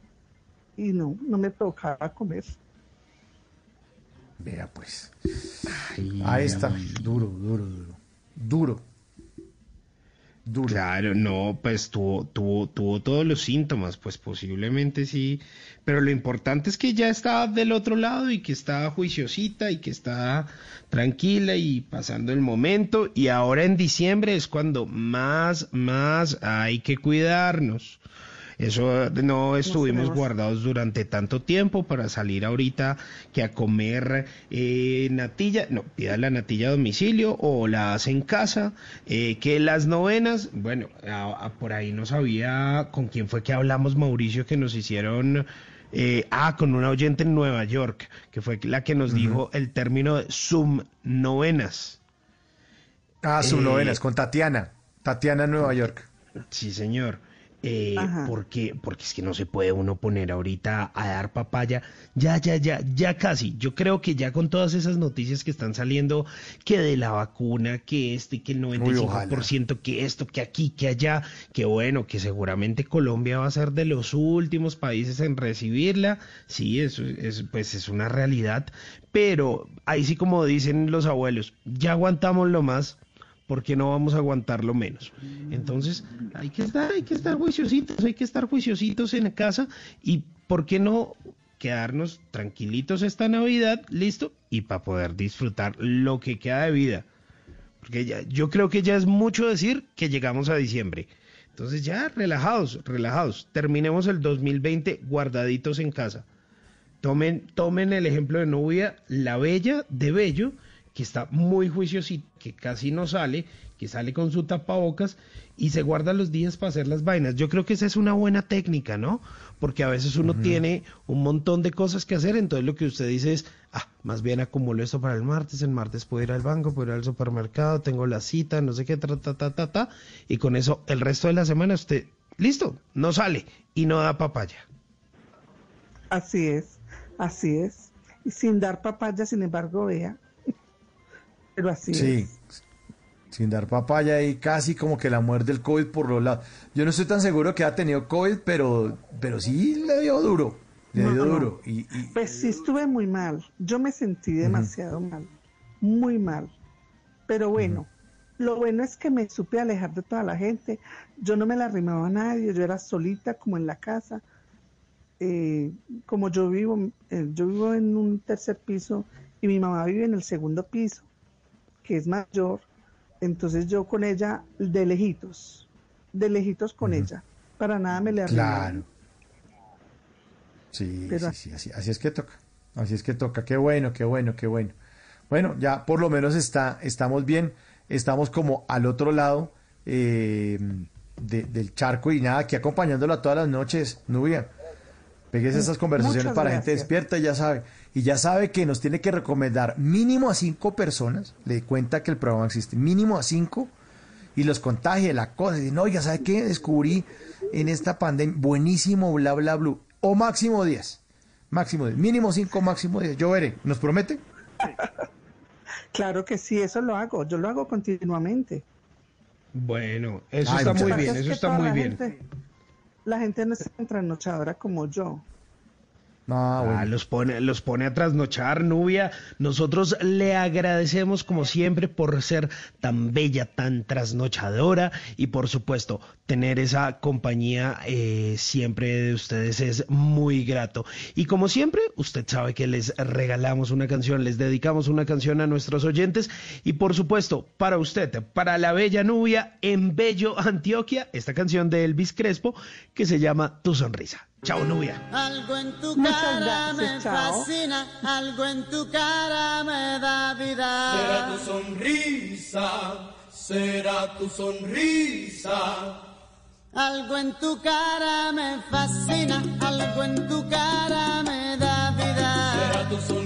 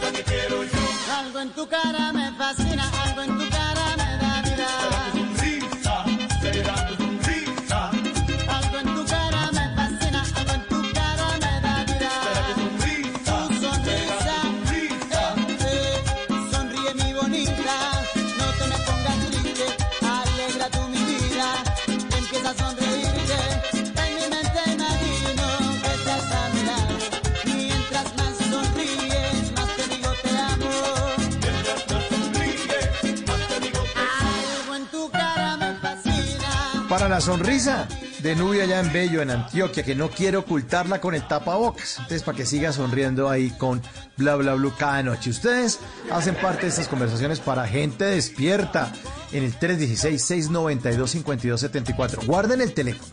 Guarden el número, manden sugerencias, manden noticas de voz, manden mensajes de texto. Oye, ven, aquí hay noticas, aquí, a ver, mire, Simón, vea, ahí hay, hay noticas de texto, ahí le están mandando, ahí le están mandando los oyentes. A ver, ¿qué le dice? A ver, a ver, las reviso muy bien. Sí, señor, aquí las tengo. A ver, nos dicen, hey, hola, Simón y Mauro, conectado a esta hora con ustedes, Esmeralda, Juancho, Andrés Felipe y Gustavo. Familia Gustazo. Eh, ya terminando labor y en sintonía de Bla Bla Blue. Qué buen invitado el maestro Alfredo Gutiérrez. Es y será siempre un gran ejemplo de músico. Un gran, gran abrazo.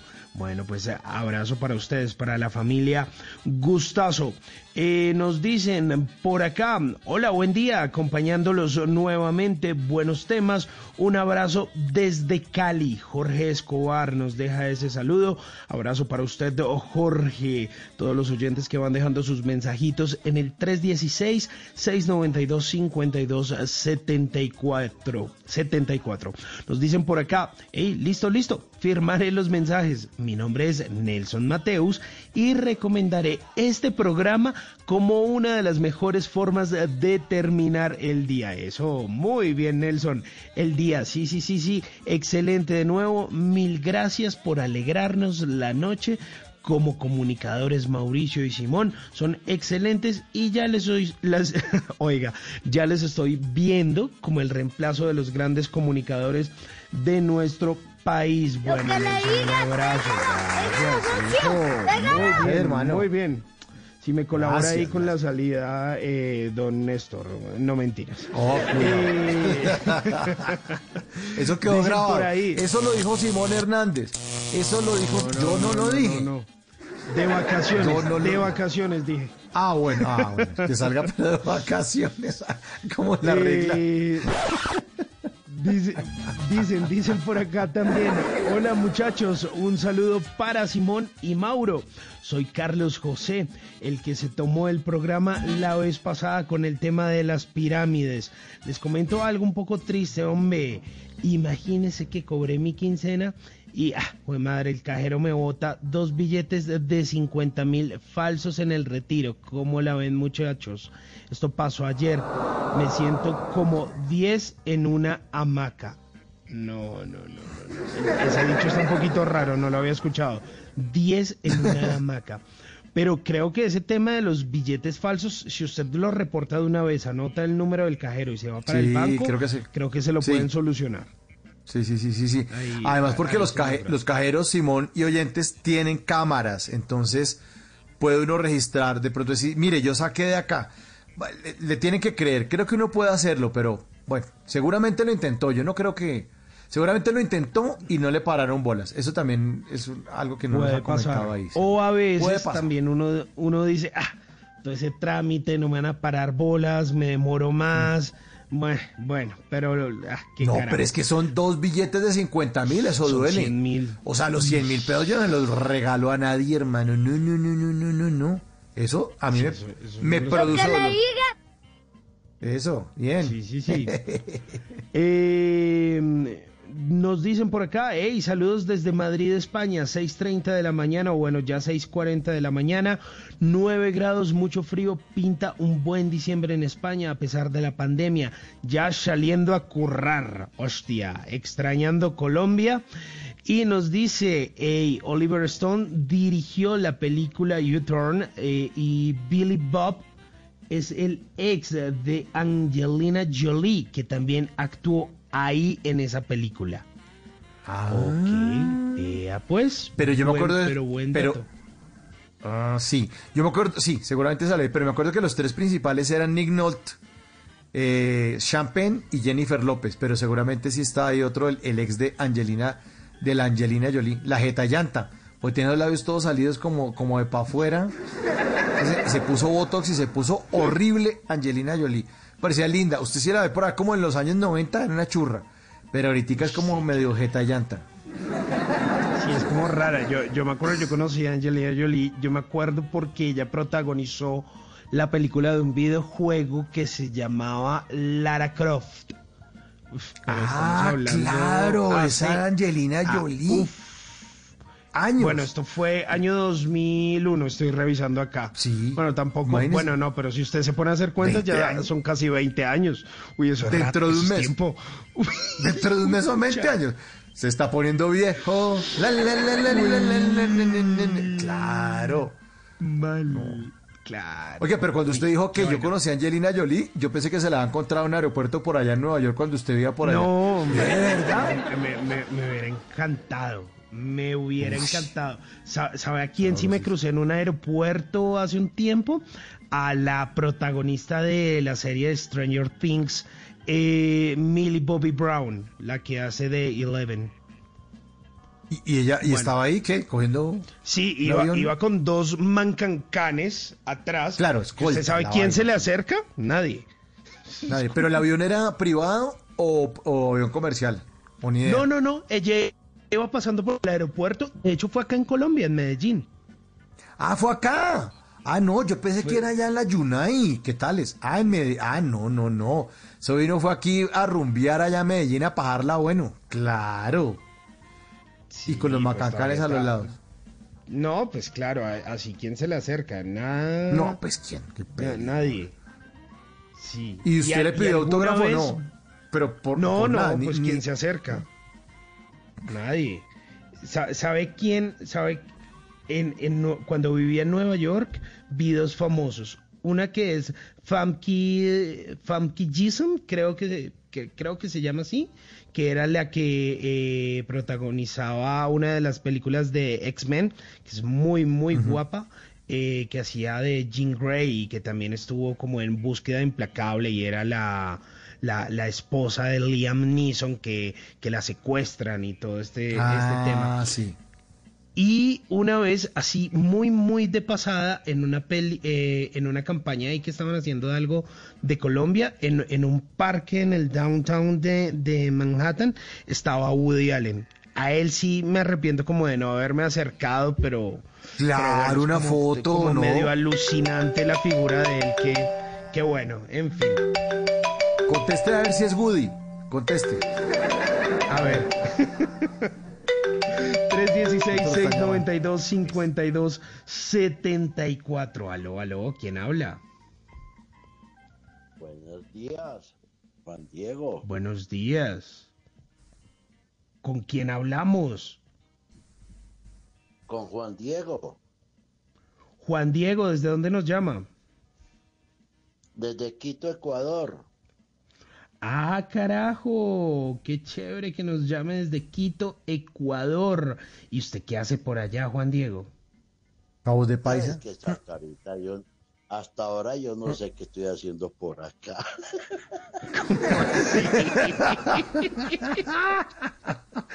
Usted con esa voz de paisa, hermano, confiese, usted está vendiendo cobijas allá cuatro tigres, pero a lo que marca, ¿no? No, es que, eh, bueno, imagínate, 44 años que llevo por acá. Ah, no, usted ya es ecuatoriano, hermano. No, no creo. Muy paisa. No diga eso, ni, no diga eso ni por berraco, sí. Pero 44 años, pero venga, ¿qué? Hijo, hijos ecuatorianos, señora ecuatoriana, eh, vive solo. ¿Cómo, se organizó usted allá, hermano? A ver, uno vino por curiosidad. Bueno, vine más porque mi papá, que es paisa, ¿sí? ¿Cierto? Sí. Y vino a arrancar una fábrica aquí hace años y yo vine, ¿sí? Por curiosidad. Y el que se quedó acá yo, ¿sí? Me casé con ecuatoriana, me divorcié, tengo un hijo que él ya él sí tiene la doble nacionalidad, ¿cierto? Sí. Y yo, y yo no la he podido conseguir. Y, ¿Y por qué le da risa? ¿Por qué le da risa? ¿Mm? No, es que es muy es más fácil entrar al, al- al reino de los cielos que acá, hombre. Es que como yo no sé jugar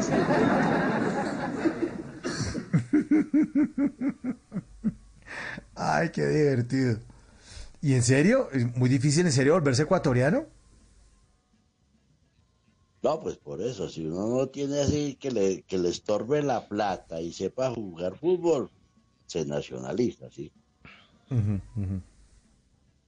Pero bueno, no, que 400 mil ni qué carajo, como se dice en la vida, ¿no? Así es, así claro. es. Oiga, Juan Diego, ¿y, ¿y por qué entonces nunca se devolvió? ¿Qué fue lo que lo hizo amañarse por allá en, en Quito? Mi hijo, yo me divorcié, duré ocho años de matrimonio, me divorcié, pero eh, me amarró el hijo mío. Obviamente un hijo no se le bota ni por berraco, ¿sí o no? No, pues claro. ¿Cierto? Cierto, totalmente cierto. Sí, claro. Oiga, Juan Diego, ¿y entonces usted qué se quedó haciendo allá? ¿A qué se dedica usted en la vida? ¿Qué comercia, qué vende, en qué Eh. trabaja? Estoy trabajando en una cuestión de potabilización de agua y tratamiento de aguas residuales y listo, sí, en esas cuestiones. Y comercio y, fabricación de plantas para tratamiento de agua, sí. Ok. Ah, Y bueno, con- pero, pero eso está y- bien. ¿Y entonces? Y lo más curioso, oiga, y lo más curioso, mijo, ¿sabe cuál es? Que, que yo soy nacido, pero en Madrid, Cundinamarca. Yo soy rolo con barriga de paisa, ¿sí? ¿Qué? No, pero qué es, pero, pero, ¿cómo así que es este?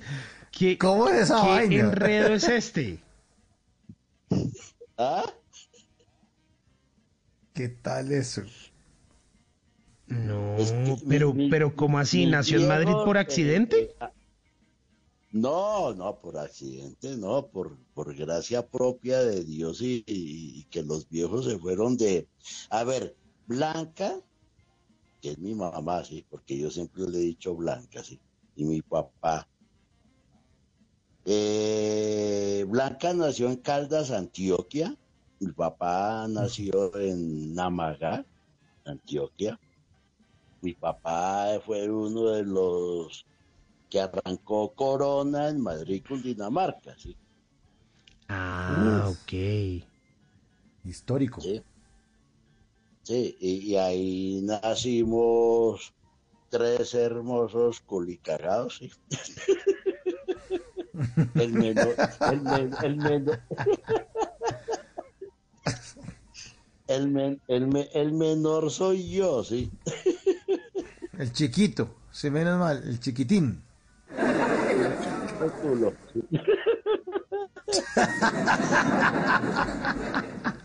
Bueno, el menor, el menor, el menor para que nos vayamos entendiendo entonces. El menor es usted. Eso, eso. Ahora es sí. que como yo de música sé muy poco, por eso no hablo del menor, ¿sí? Sí, claro. Sí.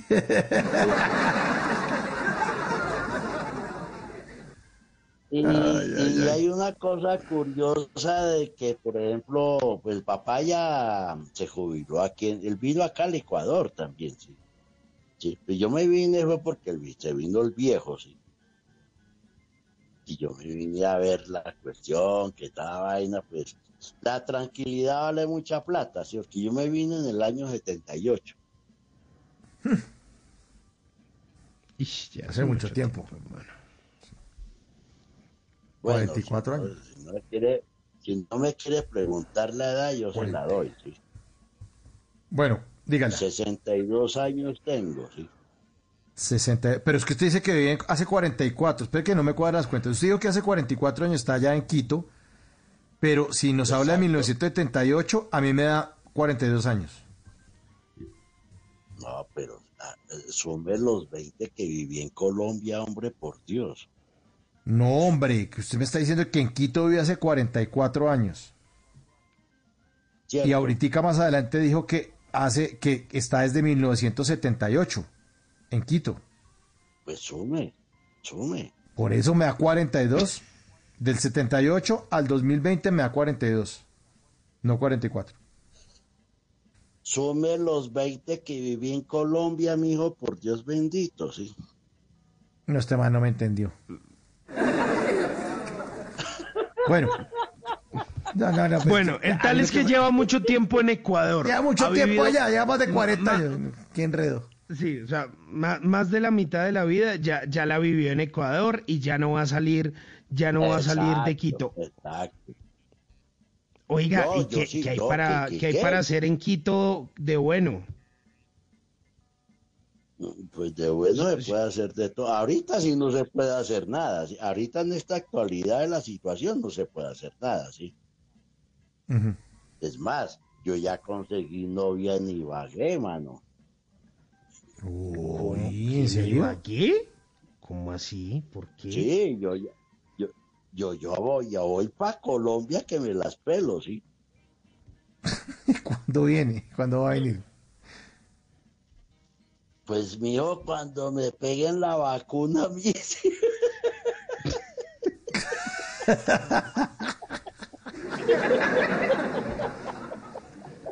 No, no, no. Oye, usted tiene risa bastante contagiosa.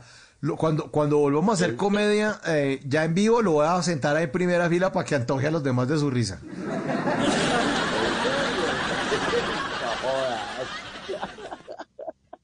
Ay, qué bueno, qué bueno, qué bueno. Que esta noche está con nosotros alguien tan alegre, hombre. Eso está bien, que- eso está bien, Juan Diego, que, que esté conectado con nosotros, que esté eh, pendiente, que lleve tanto tiempo viviendo en Quito. Y bueno, le agradecemos, le agradecemos por hacer parte de Bla Bla Blue, de estas conversaciones para gente despierta. Y como usted bien sabe, como usted ya es oyente fiel, sabe que a todos nuestros oyentes, pues les dedicamos, les regalamos una canción. Y bueno, aquí está para usted que se atrevió a lanzarse al agua, a irse a otro país. Esta canción de Gustavo Cerati y su banda Soda Estéreo se llama Hombre al Agua. Un saludo por allá en Quito, Ecuador y lo esperamos pronto aquí en Ibagué, Colombia o en Bogotá, Colombia. Un abrazo grande, Juan Diego. Listo, un gusto, Dios los bendiga. meses navegando,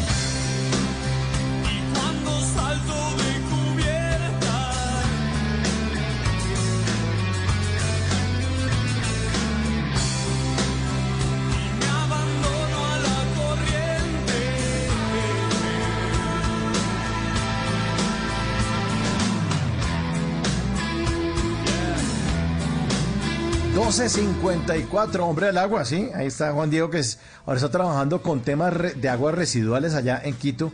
Me encanta la sonrisa de Juan Diego. La, la- la risa, no la sonrisa, la risa me encanta.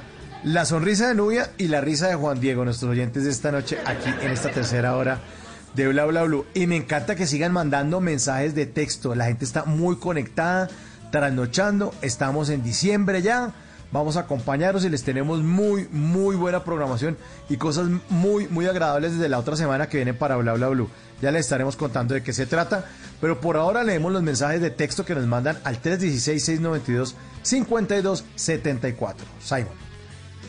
Mauricio, nos dicen, hey, yo pongo a escuchar a mi gente el programa y les gusta en mi consultorio. Hola, un programa fantástico desde Los Ángeles, California, Betty. Un abrazo gigante para Betty, que está ahí conectadita, conectadita. Gracias, con Betty, gracias. Bla, bla, blue. Gracias, Eh, Betty. Nos dicen por acá también. Hola Mauricio y Simón, soy Elkin, trabajo en vigilancia todas las noches y los escucho desde hace poco, pero me ha gustado mucho este programa, se me pasa rápido el turno escuchándolos, felicidades y muchas gracias por su programa. Y otra cosa, eh, el 24 tendremos la Navidad con Bla Bla Blue y despediremos el año con comedia como todos los jueves o cómo es, cómo sería desde Armenia, esto nos lo dice Jason.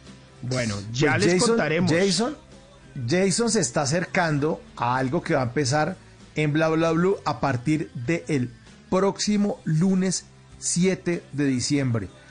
Eh, fíjense que los oyentes terminan haciendo parte del programa, proponen cosas y como están tan cerquita a Bla Bla Blue, pues está muy cerca de lo que va a ocurrir. Ya vamos a escribir y a, y- y a- y a- y a publicar pues al aire las promos de lo que va a ocurrir la semana entrante. Desde la semana entrante, desde el lunes 7 de diciembre hasta el último episodio de Bla Blue de este año que va a ser, ah no, va- el último antes del 24 va a ser el 23 porque el 24 siempre se pone música chucuchuco y bailable, tan tan tan, y el 31 también. Los otros días, los otros días vamos a tener algo que les va a dar mucha risa, que los va a acompañar y van a hacer programas, pero así golden, totalmente eh, coleccionables porque van a estar increíbles los invitados que les vamos a tener cada noche eh, para acompañarnos en estas conversaciones para gente despierta. Ya les estaremos contando. No voy a hacer spoiler, pero Jason está cerquitica de lo que está diciendo. Ese tema que todos los jueves de qué? ¿Cómo fue que dijo? Lea otra vez, Simón. Digo, Lea digo, otra vez ese vea, pedacito. vea, vea, vea, vea, vea. Dijo, oiga, ¿cómo así despediremos el año con comedia como todos los jueves? ¿O que cómo es, que cómo sería? ¿Cómo es? ¿Cómo sería? Bueno, bueno, está cerca Jason, caliente, caliente, por ahí va, por ahí va, señor, por ahí va, por ahí va. Ay, bueno, sigamos leyendo eso mensajes. Es, eso es para risas. Eso es para risas, sí, señor.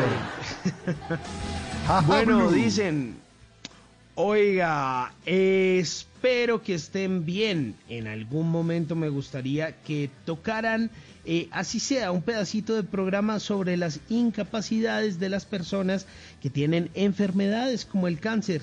Pues en el campo eh, de quien en, en el campo de quien paga estas incapacidades, ya que conozco mucha gente eh, que desconoce del tema y ustedes tienen eh, gente que sabe de este eh, tema. Muchísimas gracias. Vamos a revisarlo. Buscaremos, buscaremos la forma a ver cómo lo podemos hablar en algún momento, hablar sobre las incapacidades. También nos dicen por acá, oiga, buenas noches señores, Luis Vallejo del Bajo San Juan. Cordial saludo. El caso de los billetes falsos en los cajeros, esa plata no se pierde. Se hace el reclamo, ellos lo devuelven ver. porque los billetes van numerados. A mí me ocurrió lo mismo y me devolvieron la platica. Bueno. ¿Vio hay que sí se puede? el O sea, reclamo. Sí, toca hacer la vuelta, toca hacer la vuelta, hombre, que, está, que, que nu- nuestro querido oyente eh, Carlos José. Carlos José, Carlos José que estaba más aburrido que días en una hamaca, imagínese. Se puede hacer el reclamo, Ahí se puede está. hacer el reclamo. Bueno, no- y el último, no Simon, se el de Pirros. el reclamo. Oiga, Exacto. Cierro, cierro, cerramos con saludo internacional desde Londres, Inglaterra. Muchos, muchos saludos de parte de William Cuervo. Un abrazo, mi hermano, que debe estar haciendo frío en esta madrugada en Londres. Sí, señor. En Londres son las 5 de la mañana 59 minutos. Aquí me está marcando en este 2 de diciembre. Y como ya estamos diciembre, nos vamos despidiendo de ustedes en esta emisión de Bla Bla Blue, que están los aires de Navidad. Las de Navidad.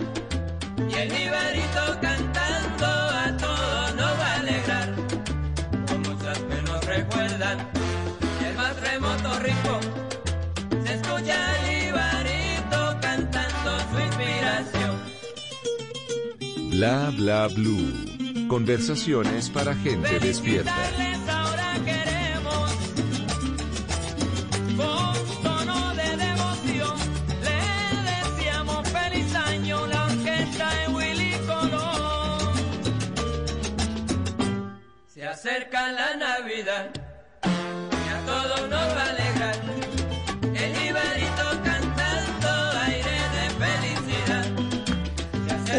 En punto, sí señor, ya se acerca la Navidad, ya es 2 de diciembre.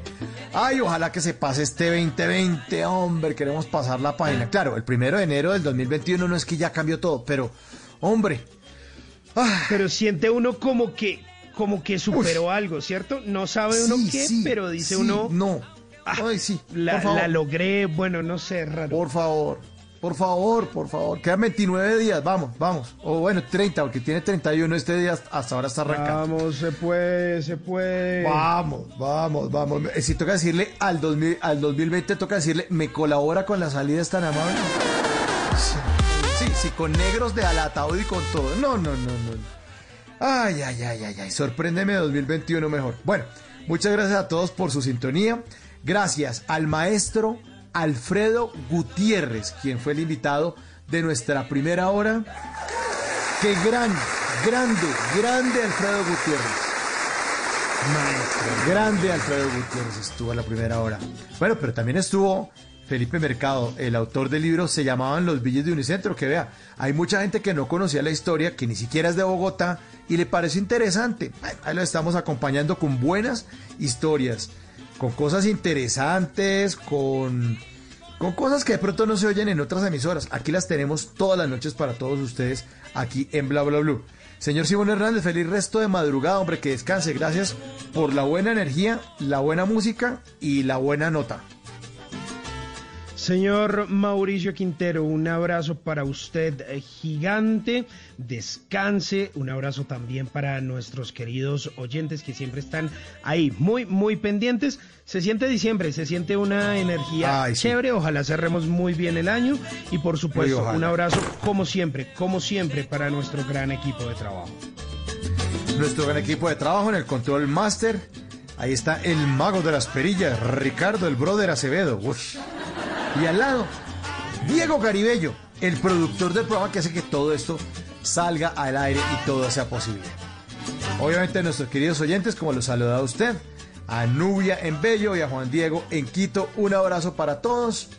Una de la mañana, tres minutos, ya está listo Javier Segura con voces y sonidos, la actualización de las noticias de Colombia y el mundo. El encuentro con todos ustedes inicia aquí a las 10 de la noche en Bla Bla Blue.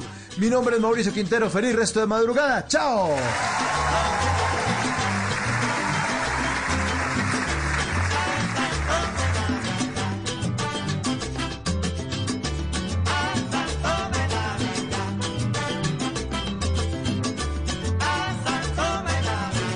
En las noches la única que no se cansa es la lengua. Por eso, de lunes a jueves a las 10 de la noche empieza Bla Bla Blue con invitados de lujo. Yo soy Lorna Cepeda. Yo soy Diego Verdaguer. Les habla Consuelo Les habla el Luzardo. chef Jorge Raúl. Hola, soy Carolina Cuervo. Senao, la reina de la música popular. Yo soy Adriana Lucía. Yo soy Tato de Evia. Blue, vamos a echar entonces el pote y el Con petaco. buena música, con historias que merecen ser contadas, con expertos en esos temas que desde nuestra casa tanto nos inquietan y con las llamadas de los oyentes que quieran hacer parte de este espacio de conversaciones para gente despierta. Bla bla blue. De 10 de la noche a 1 de la mañana. Bla bla blue. Porque ahora te escuchamos en la radio. Voces y sonidos de Colombia y el mundo en Blue Radio y bluradio.com. Porque la verdad es de todos. La mañana y cuatro minutos. Esta es una actualización de las noticias más importantes de Colombia y el mundo en Blue Radio. Un grupo de exguerrilleros de las FARC en proceso de reincorporación inició un proceso de educación para hoy graduarse como técnicos cafeteros y formular proyectos que sirvan también a las comunidades víctimas del conflicto. Uriel Rodríguez. Fueron 26 los exguerrilleros de las FARC quienes esta vez con toga birrete y un cartón que los certifica como técnicos en áreas en torno al café, sus cultivos y su industrialización demostraron que las intenciones de implementar el acuerdo de paz siguen firmes y que la educación es uno de los caminos, así como lo dice Leida Janet, una de las mujeres beneficiarias. esta enseñanza a todas las comunidades, ya que pues han sido también víctimas del conflicto armado y es hora de, de empezar a cambiar esto. Andrés Stapper, director de la Agencia para la Reincorporación y la Normalización, manifestó que el objetivo de esos espacios de formación, que no solo sirven para construir y formar emprendedores, puedan abrir puertas. con el sector privado, con el sector público, para fortalecer las habilidades y las competencias para el desarrollo de proyectos productivos, unidades productivas. Solo entre agosto de 2018 y noviembre de este año se han implementado 27 entornos de aguacatejas, ganadería, mecánica, turismo, entre otras labores en el país. Una de la mañana y seis minutos, el ICETEX sigue entregando ayudas para la financiación y opciones más flexibles a los estudiantes que buscan la forma de seguir estudiando en medio de la pandemia. Juan David Ríos. Pues dentro de las ayudas del ICETEX se creó una línea de crédito llamada Volvamos a clase para que los estudiantes que abandonaron sus estudios de pregrado retomen y culminen sus programas académicos. Esta línea cuenta con una financiación especial del pago del 30% durante los estudios. También se abrió una convocatoria para 110 becas en estudiantes y egresados de pregrado que requieran mejorar su inglés. Paula Henao, jefe de Oficina de Relaciones Internacionales del ICETEX. Hemos abierto también un capítulo especial dentro de esta convocatoria para las mujeres rurales. Toda la información de la convocatoria se encuentra en nuestra página web. En cuanto a ayudas que siguen para el archipiélago de San Andrés y Providencia después del paso del huracán Iota, el Ministerio de Educación mencionó que se seguirá teniendo un calendario escolar específico para el archipiélago y habrá salones provisionales para iniciar el año 2021 y continuar en la culminación del periodo escolar 2020. Una de la mañana y siete minutos, los habitantes de Bucaramanga apoyan la medida de toque de queda durante la Navidad y piden que castiguen a los indisciplinados, esto para frenar un posible rebrote de COVID-19 en esa ciudad. Julia Mejía.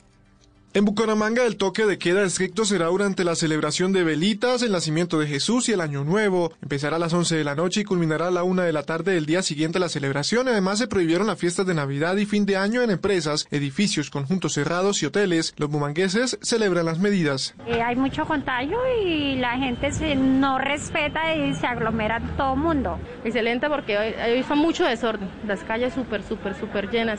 Los almacenes no, no guardan distancia y eso. El alcalde alcalde de Bucaramanga, Juan Carlos Cárdenas, anunció que hará una petición especial a los empresarios para que le den la tarde libre a los trabajadores durante el 24 y 31 de diciembre, para que de esta manera la celebración en familia comience más temprano. Una de la mañana y ocho minutos persisten los problemas en el puerto de Barranquilla por las malas condiciones de navegabilidad. Ingel de la Rosa.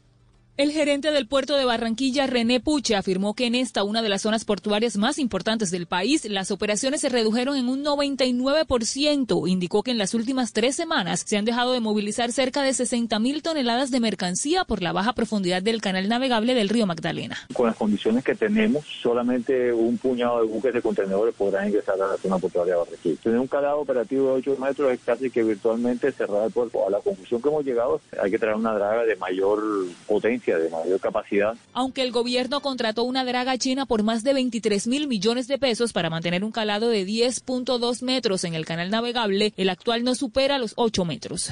Noticias contra reloj en Blue Radio.